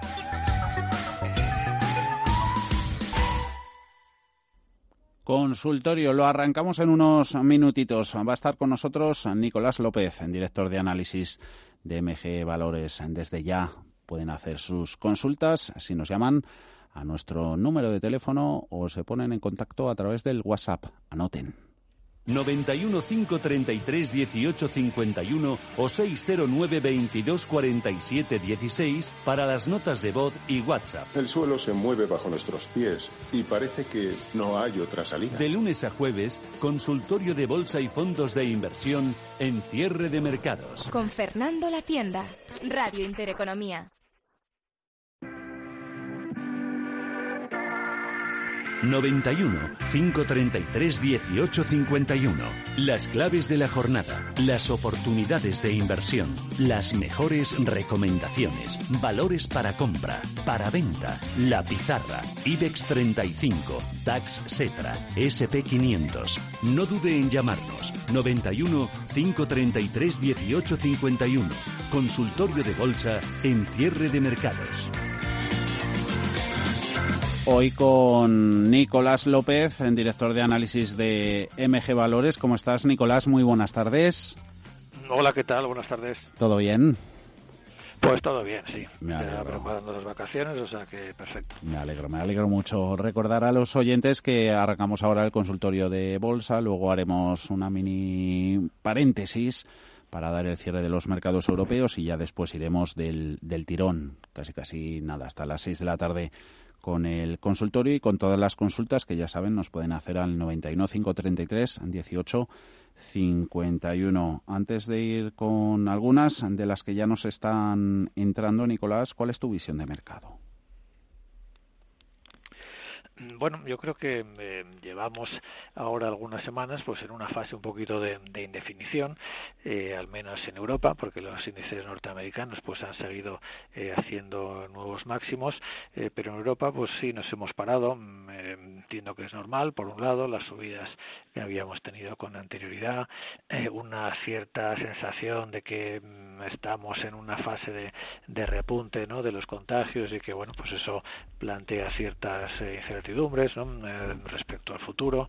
Mm. eh, y bueno pues todo eso hace que no tengamos una, una eh, dirección muy definida no pero aún así pues yo creo que este movimiento así de, pausa o, de indefinición de momento yo lo vería más como una pausa del proceso de, recuperación que se inició a mediados de marzo y que espero que continúe más adelante no mm. bueno eso no significa que no podamos retroceder un poquito más o un poquito menos o que mes de agosto pues tengamos cierta volatilidad, eh, pero en general pues no veo así un deterioro eh, importante del mercado, ¿no? Luego pues hay algún algún valor que otro eh, que está teniendo un, comportamiento un, poco peor. En el caso de la bolsa española, pues tenemos ahí a, los cuatro grandes o los cuatro ex grandes, Santander, BBVA, Telefónica y Repsol, pues dando un poco la lata. Ahora, sí, ahora mismo Telefónica ahí a la cabeza de las pérdidas, 3,43.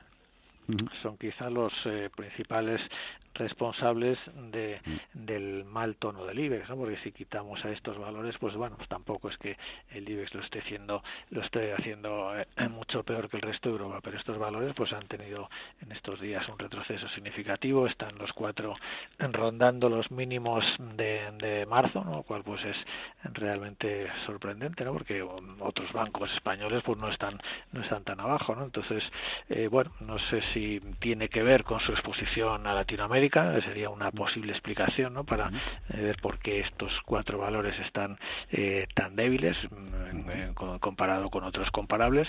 Eh, pero bueno, lo, cierto es que no, no veo así en general ¿no? un, deterioro en, la bolsa, en, los índices, más bien una consolidación normal y bueno, pues de momento lo, fundamental, lo que sostiene la, recuperación de la bolsa es que los indicadores económicos pues sí están reflejando ¿no? una, una recuperación después del, del derrumbe de ese segundo trimestre y mientras eh, haya confianza ¿no? en que esa recuperación vaya a continuar como más eh, rápido, más lenta, pero que vaya a continuar en próximos trimestres, bueno, yo creo que el mercado estará entre sostenido y bueno, intentando seguir con, con la recuperación. Ya tenemos consultas, llamadas de los oyentes. Desde aquí, desde Madrid, nos ha llamado Carlos. Ya le saludamos. ¿Cómo está? Muy buenas tardes. Buenas tardes, pues de salud bien y espero que ustedes también estén bien de salud todos. Nos alegramos, pues una Carlos. Pregunta, una pregunta para, para el señor López. A ver, mire, eh, yo estoy cargado de telefónicas y está en soporte. Entonces, no sé si venderlas o aguantarlas, que me dé el soporte mínimo al que podría, al que podría sujetarlas, no le importa. Gracias, Carlos. Un saludo. A ver, Nicolás, esos soportes de Telefónica.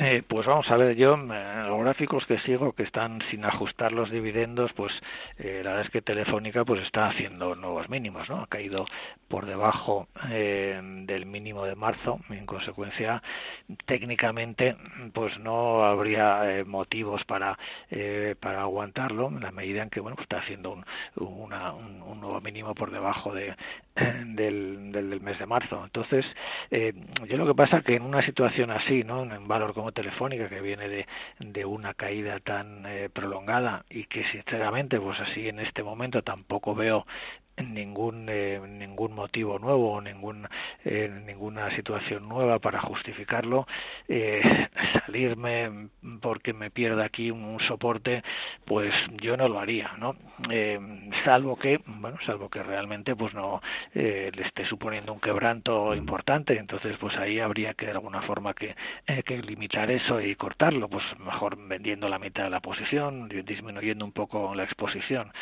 porque bueno mm, es evidente que Telefónica no está en una buena situación, pero vamos, tampoco eh, entiendo ¿no? esta, esta caída así tan eh, continua cuando en general el sector de telecomunicaciones pues se ha estabilizado, bueno, es un sector eh, flojito, pero que tampoco se justifica esas caídas, ¿no? Entonces, ya digo, técnicamente, en teoría, pues, pues habría que salirse aquí porque ha roto soporte, pero mm, teniendo en cuenta un poco la situación general del valor, la situación general del mercado, yo sinceramente no me saldría y como mucho, pues lo que sí podría hacer, ya digo, es reducir la, reducir la posición si es que realmente tiene demasiado dinero aquí comprometido en un solo valor como Telefónica, pues en ese caso pues sí que conviene cortar pérdidas, pero bueno, pues vendiendo parte de la posición. ¿no? Debilidad también por seguir con las telecos, Nicolás, en Celnex, vemos por un lado sus derechos, perdiendo un once y medio, el título en los 51,44. Se pregunta un oyente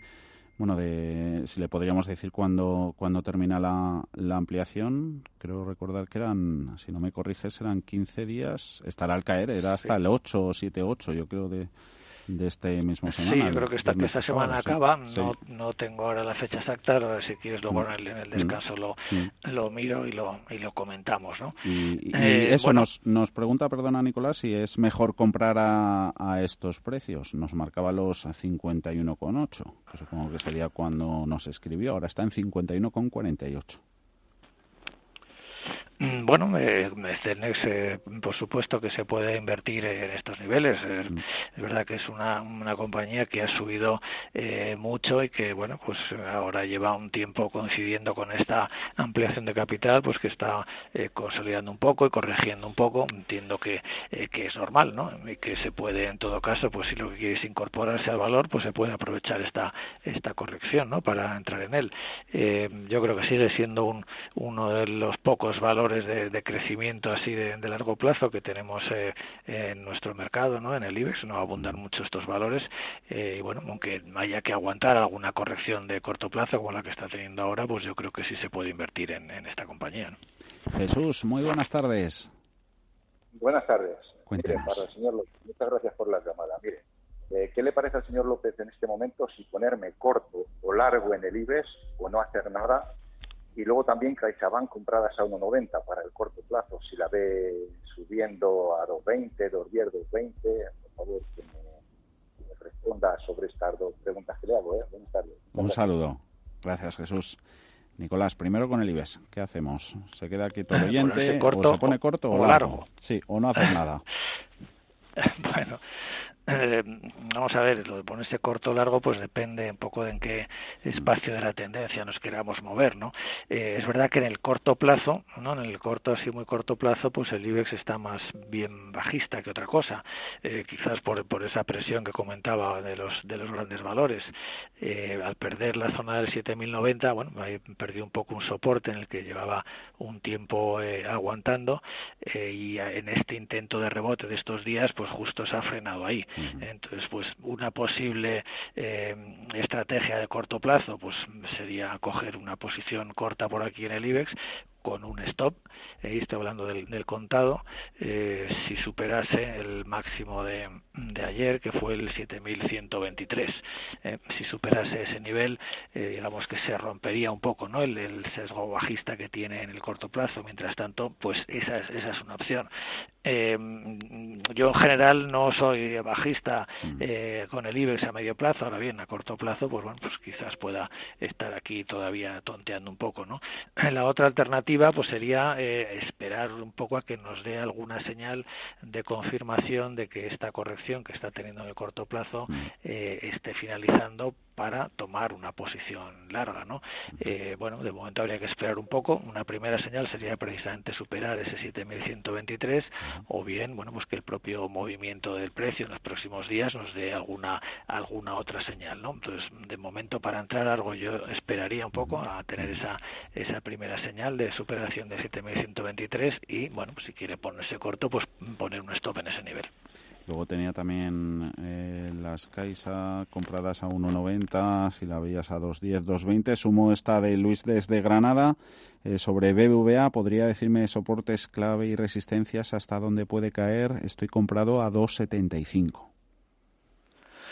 Bueno, en el BVA el, nivel de soporte son los mínimos de marzo, ¿no? Que, eh, bueno, en este caso de abril y mayo, porque volvió a hacer ahí nuevos mínimos, que es la zona de 2.45, ¿no? Aproximadamente, eso lo tocó en tres o cuatro días diferentes y está cerca, ese es el, así el nivel de, de, soporte de corto plazo importante.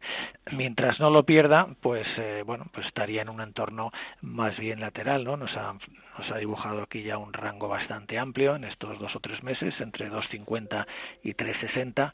Eh, bueno, yo esperaría que, intente aguantar ahí en ese 2,50 y en consecuencia que en próximas semanas pues eh, intente recuperar un nivel de 3 euros más o menos y quizás 3,60 a medio plazo.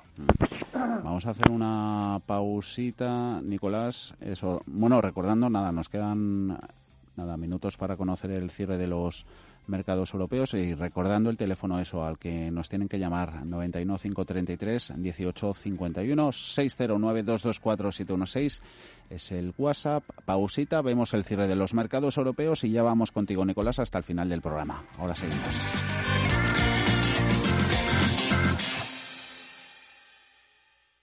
En Renta 4 Banco lo tenemos claro. Este verano nos quedamos en España. Quédate con nosotros y consigue un 20% de ahorro en comisiones sobre las aportaciones que realices a nuestros fondos de inversión. Accede a los mayores mercados del mundo siempre desde España. Este año más que nunca. Gracias por invertir en lo nuestro. Consulta las bases en r4.com o infórmate en cualquiera de nuestras oficinas. Renta 4 Banco, tu banco especialista en inversión. ¿Necesitas que alguien revise tus inversiones? ¿Estás invirtiendo en los sitios adecuados? Deja que un buen asesor te oriente sobre las mejores opciones para tu dinero.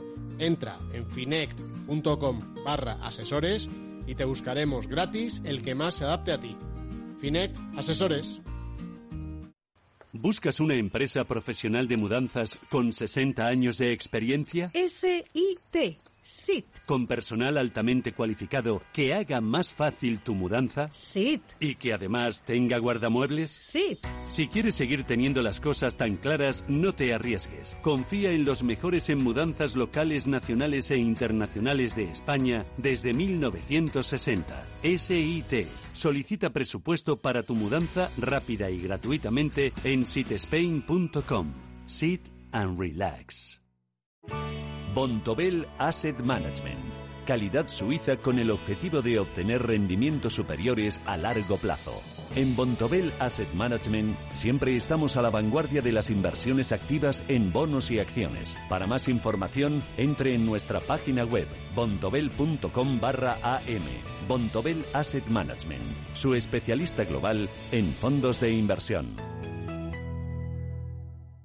Si inviertes en bolsa, noticiasdebolsa.es será tu web. En ella encontrarás toda la información bursátil gratis con interesantes artículos de opinión, noticias y análisis técnicos de las empresas cotizadas, cuentas trimestrales y avisos de la CNMV. Todo ello sin registros y actualizado diariamente. Noticiasdebolsa.es, tu web de información bursátil. A las 7, madrugamos con Susana Criado y Capital Intereconomía. A media sesión a las 12, con Rafa Jiménez. Finanzas, seguridad, emprendimiento a las 2. Fernando La Tienda trata el cierre de mercados desde las 3. A las 7 es tiempo de inversión con Manuel Tortajada. Gema González hace una visión global a las 8 de la información económica de la jornada. A las 9, a fondo, nos conduce a la reflexión con José María Francas.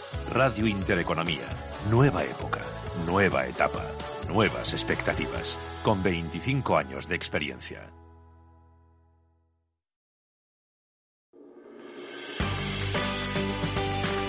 Radio Intereconomía. Voces de primera. Di que nos escuchas.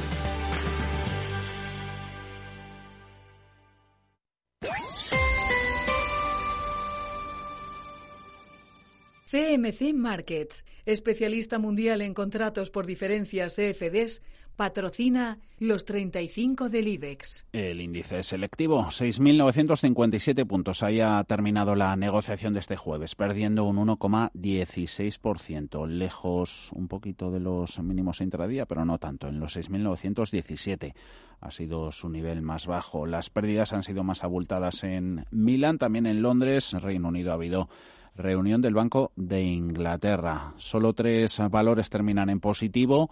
Amadeus, un 1,6, medio punto para Naturgy, AENA en 118 euros y medio, gracias a avances del 0,34. Lo que menos pierde, Iberdrola, Más Móvil, Enagas, Red Eléctrica, Acciona y compañía. En el lado de las pérdidas, Telefónica, lo hablábamos antes con Nicolás López, debilidad en los grandes valores, menos 3,9%. BBVA mirando también a Turquía, menos 2,3, 2 euros con 60. Entre medias pierden más de un 3 también la aerolínea IAG, 2 euros con 06. Repsol, 6 euros con 80. Inditex ha terminado en los 22 con 38. Santander en el euro con 86. CMC Markets, especialista mundial en contratos por diferencias CFDs, ha patrocinado los 35 del IBEX.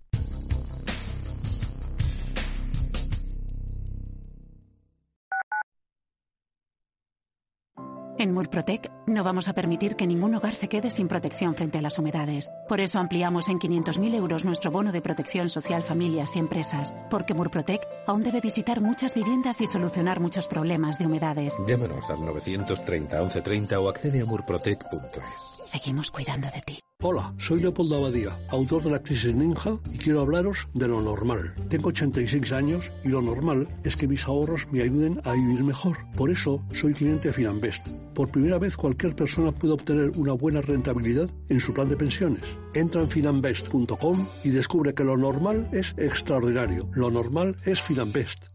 En la Fundación La Caixa tenemos una forma de cambiar el mundo y es hacerlo como siempre lo hemos hecho, persona a persona. Atendemos las necesidades de los colectivos más vulnerables y llevamos la investigación médica, la cultura y la educación a todo el mundo. Programa a programa, persona a persona. Fundación La Caixa. El Producto Interior Bruto es un indicador económico que refleja el valor monetario de todos los bienes y servicios finales producidos por un país o región en un determinado periodo de tiempo. Se utiliza también para medir la riqueza de ese territorio. El cálculo del PIB es bastante complejo ya que para realizarlo tenemos que conocer todos los bienes y servicios finales que se ha producido el país y sumarlos, es decir, la producción, por ejemplo, de cereales, queso, vinos, coches, máquinas y todos los bienes bienes que se hayan producido hasta los servicios de un taxi, médico, abogado o profesor, entre otros. Hay bienes que no se incluyen en el cálculo del PIB simplemente porque no se llegan a contabilizar. Es el caso, por ejemplo, de la economía sumergida. Cuando la tasa de variación del PIB es mayor que la del año anterior y por lo tanto aumenta, significa que la economía del país está en crecimiento.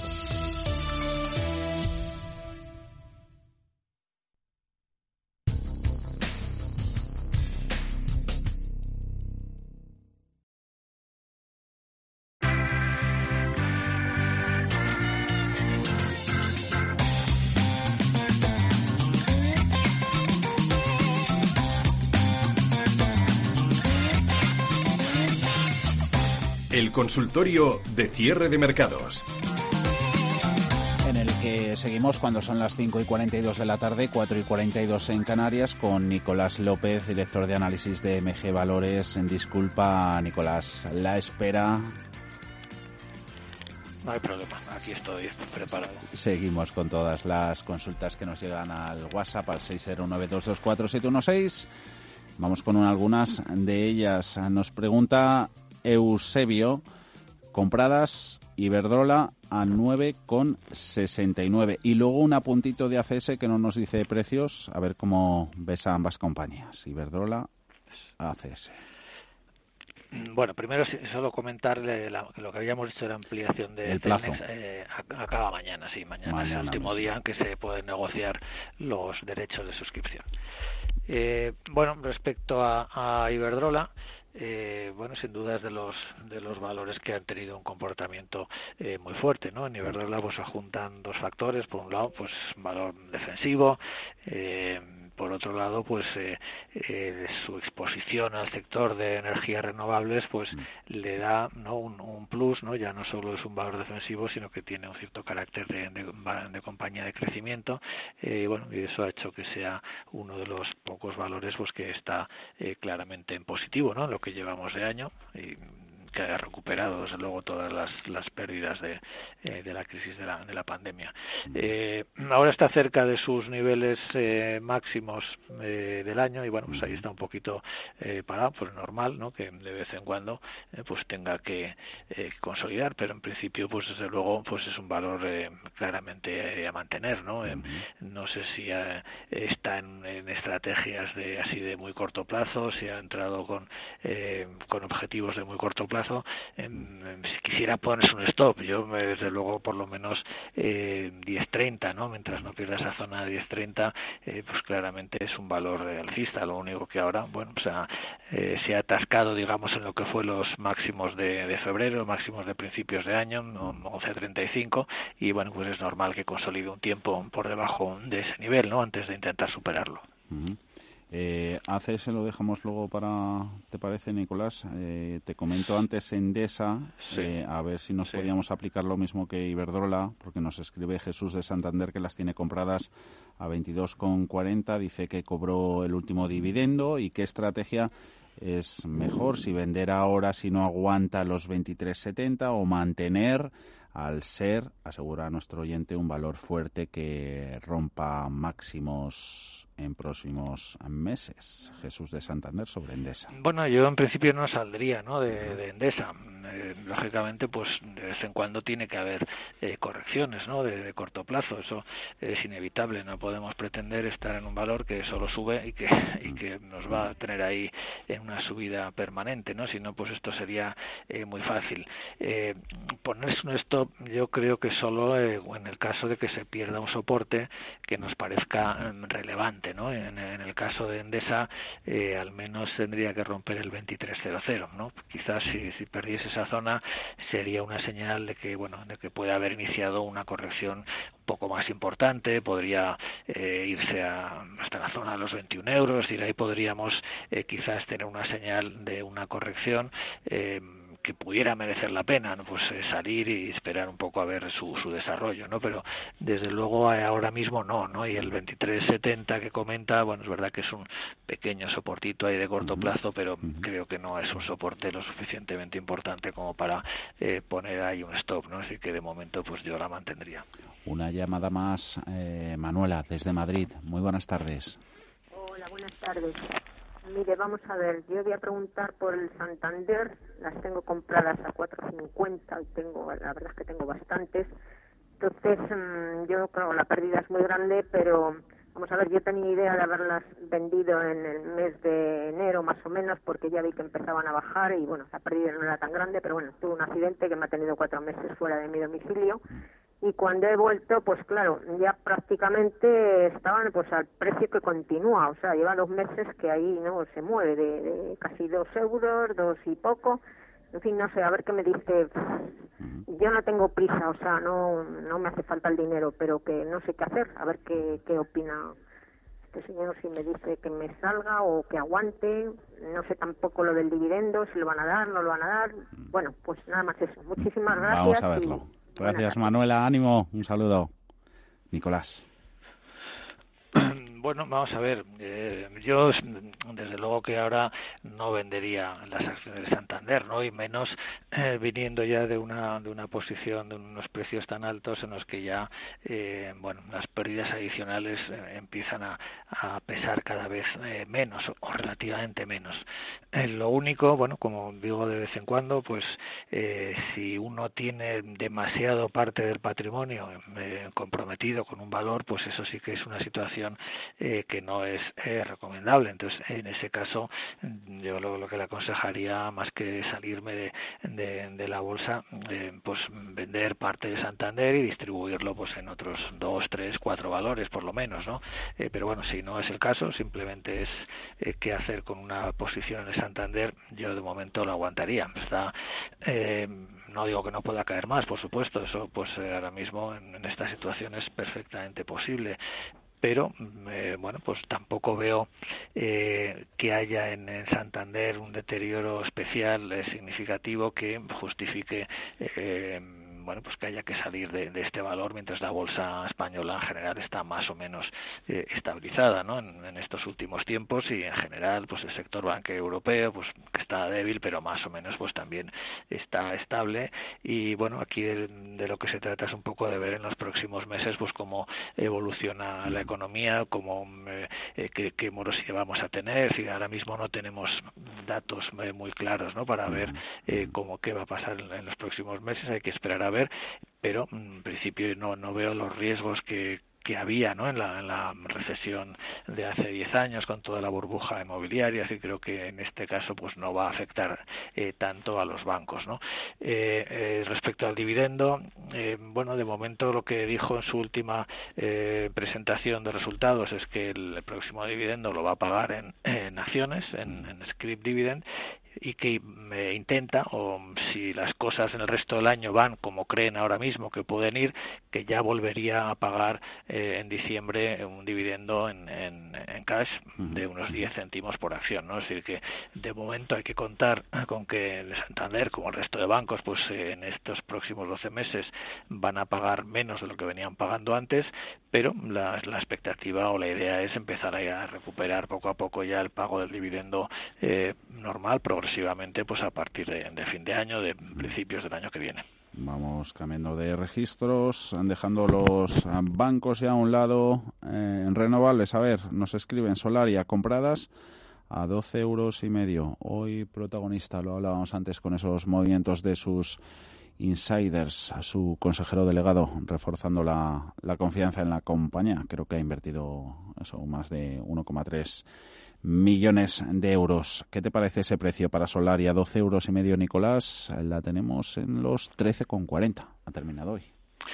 Eh, pues sí, Solaria pues es eh, quizás el, valor estrella, en fin, por lo menos dentro de los valores de, determinado determinado eh, volumen de capitalización, ¿no?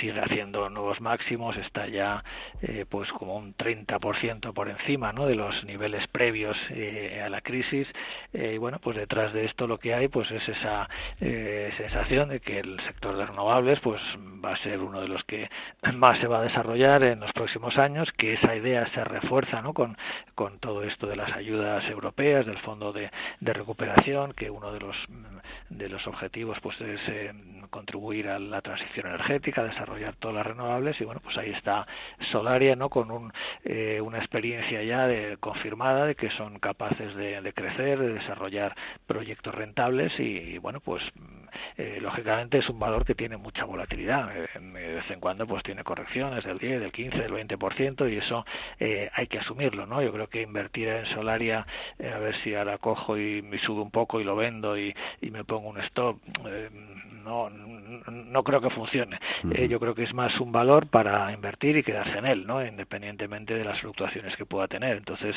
eh, bueno, pues no, no se puede aquí tampoco meter uno todo el patrimonio, una parte más o menos pequeña, más o menos razonable y eh, aguantar aquí los próximos dos, tres, cinco años en espera, bueno, pues de que efectivamente se, se produzca todo ese gran desarrollo del sector.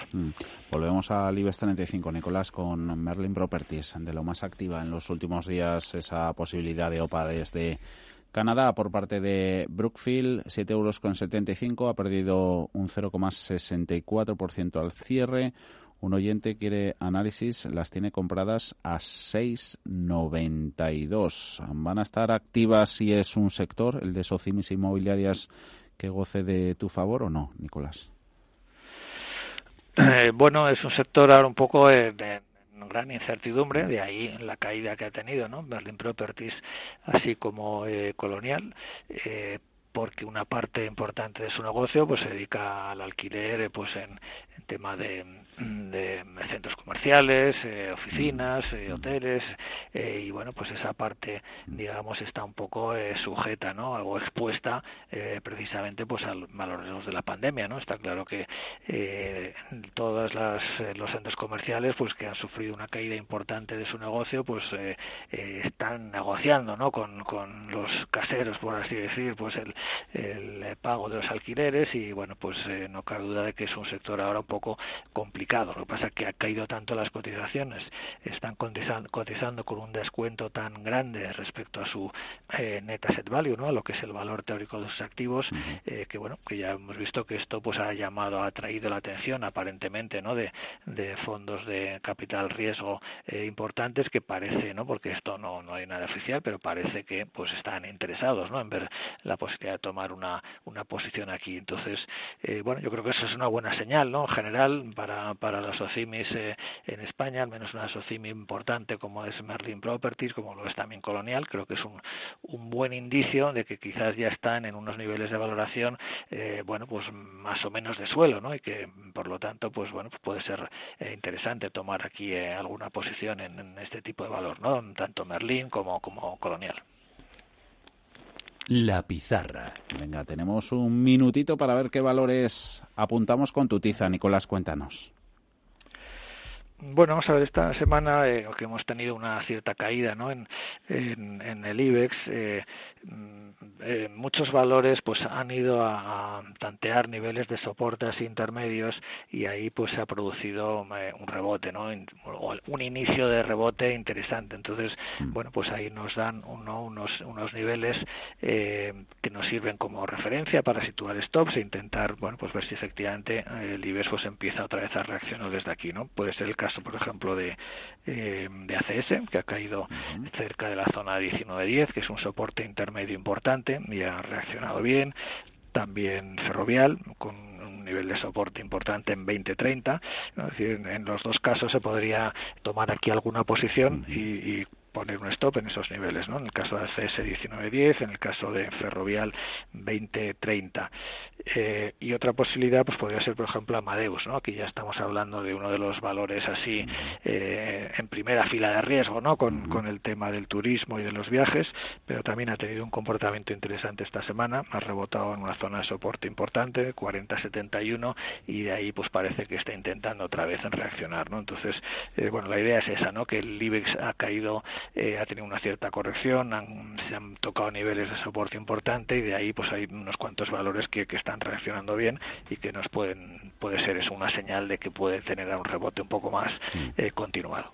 Con la pizarra de Nicolás López, director de análisis en MG Valores, eh, despedimos el consultorio de hoy. Nicolás López, te deseamos el mejor de los veranos a ser posible. Feliz descanso. Nos vemos. Pues muchas gracias. Y nos escuchamos también en septiembre. Esperemos.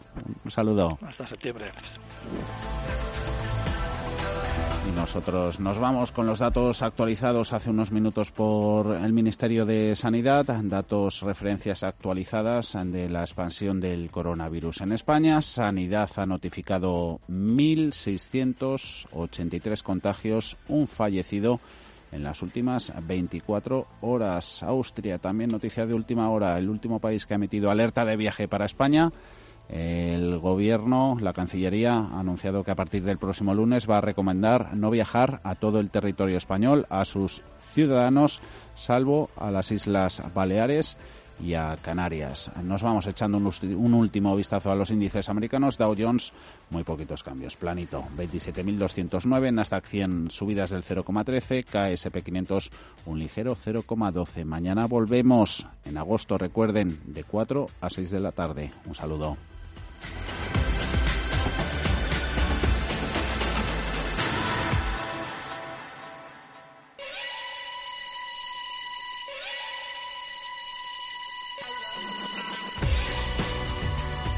Los mejores expertos. La más completa información financiera. Los datos de la jornada. Cierre de mercados, el espacio de bolsa y mucho más.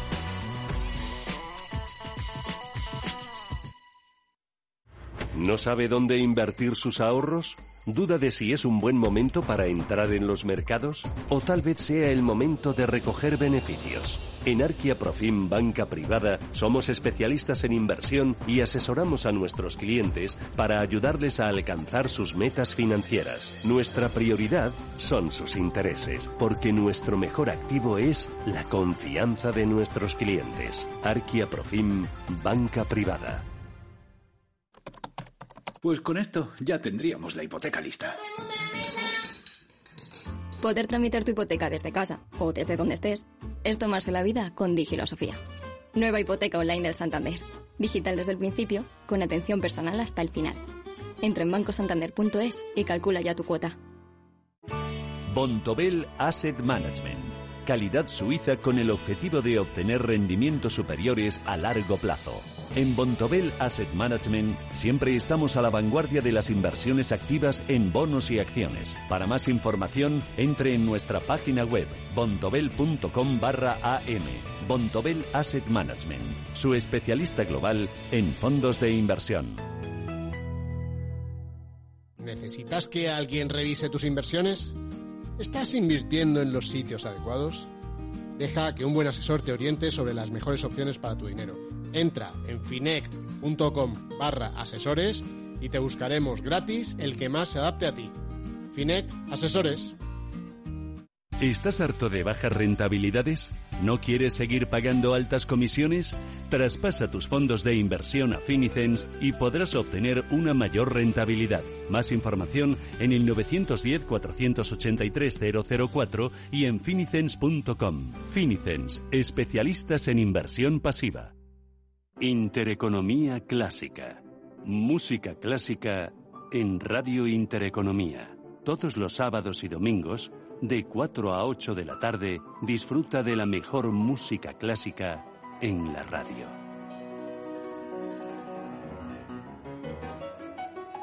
Intereconomía Clásica. La música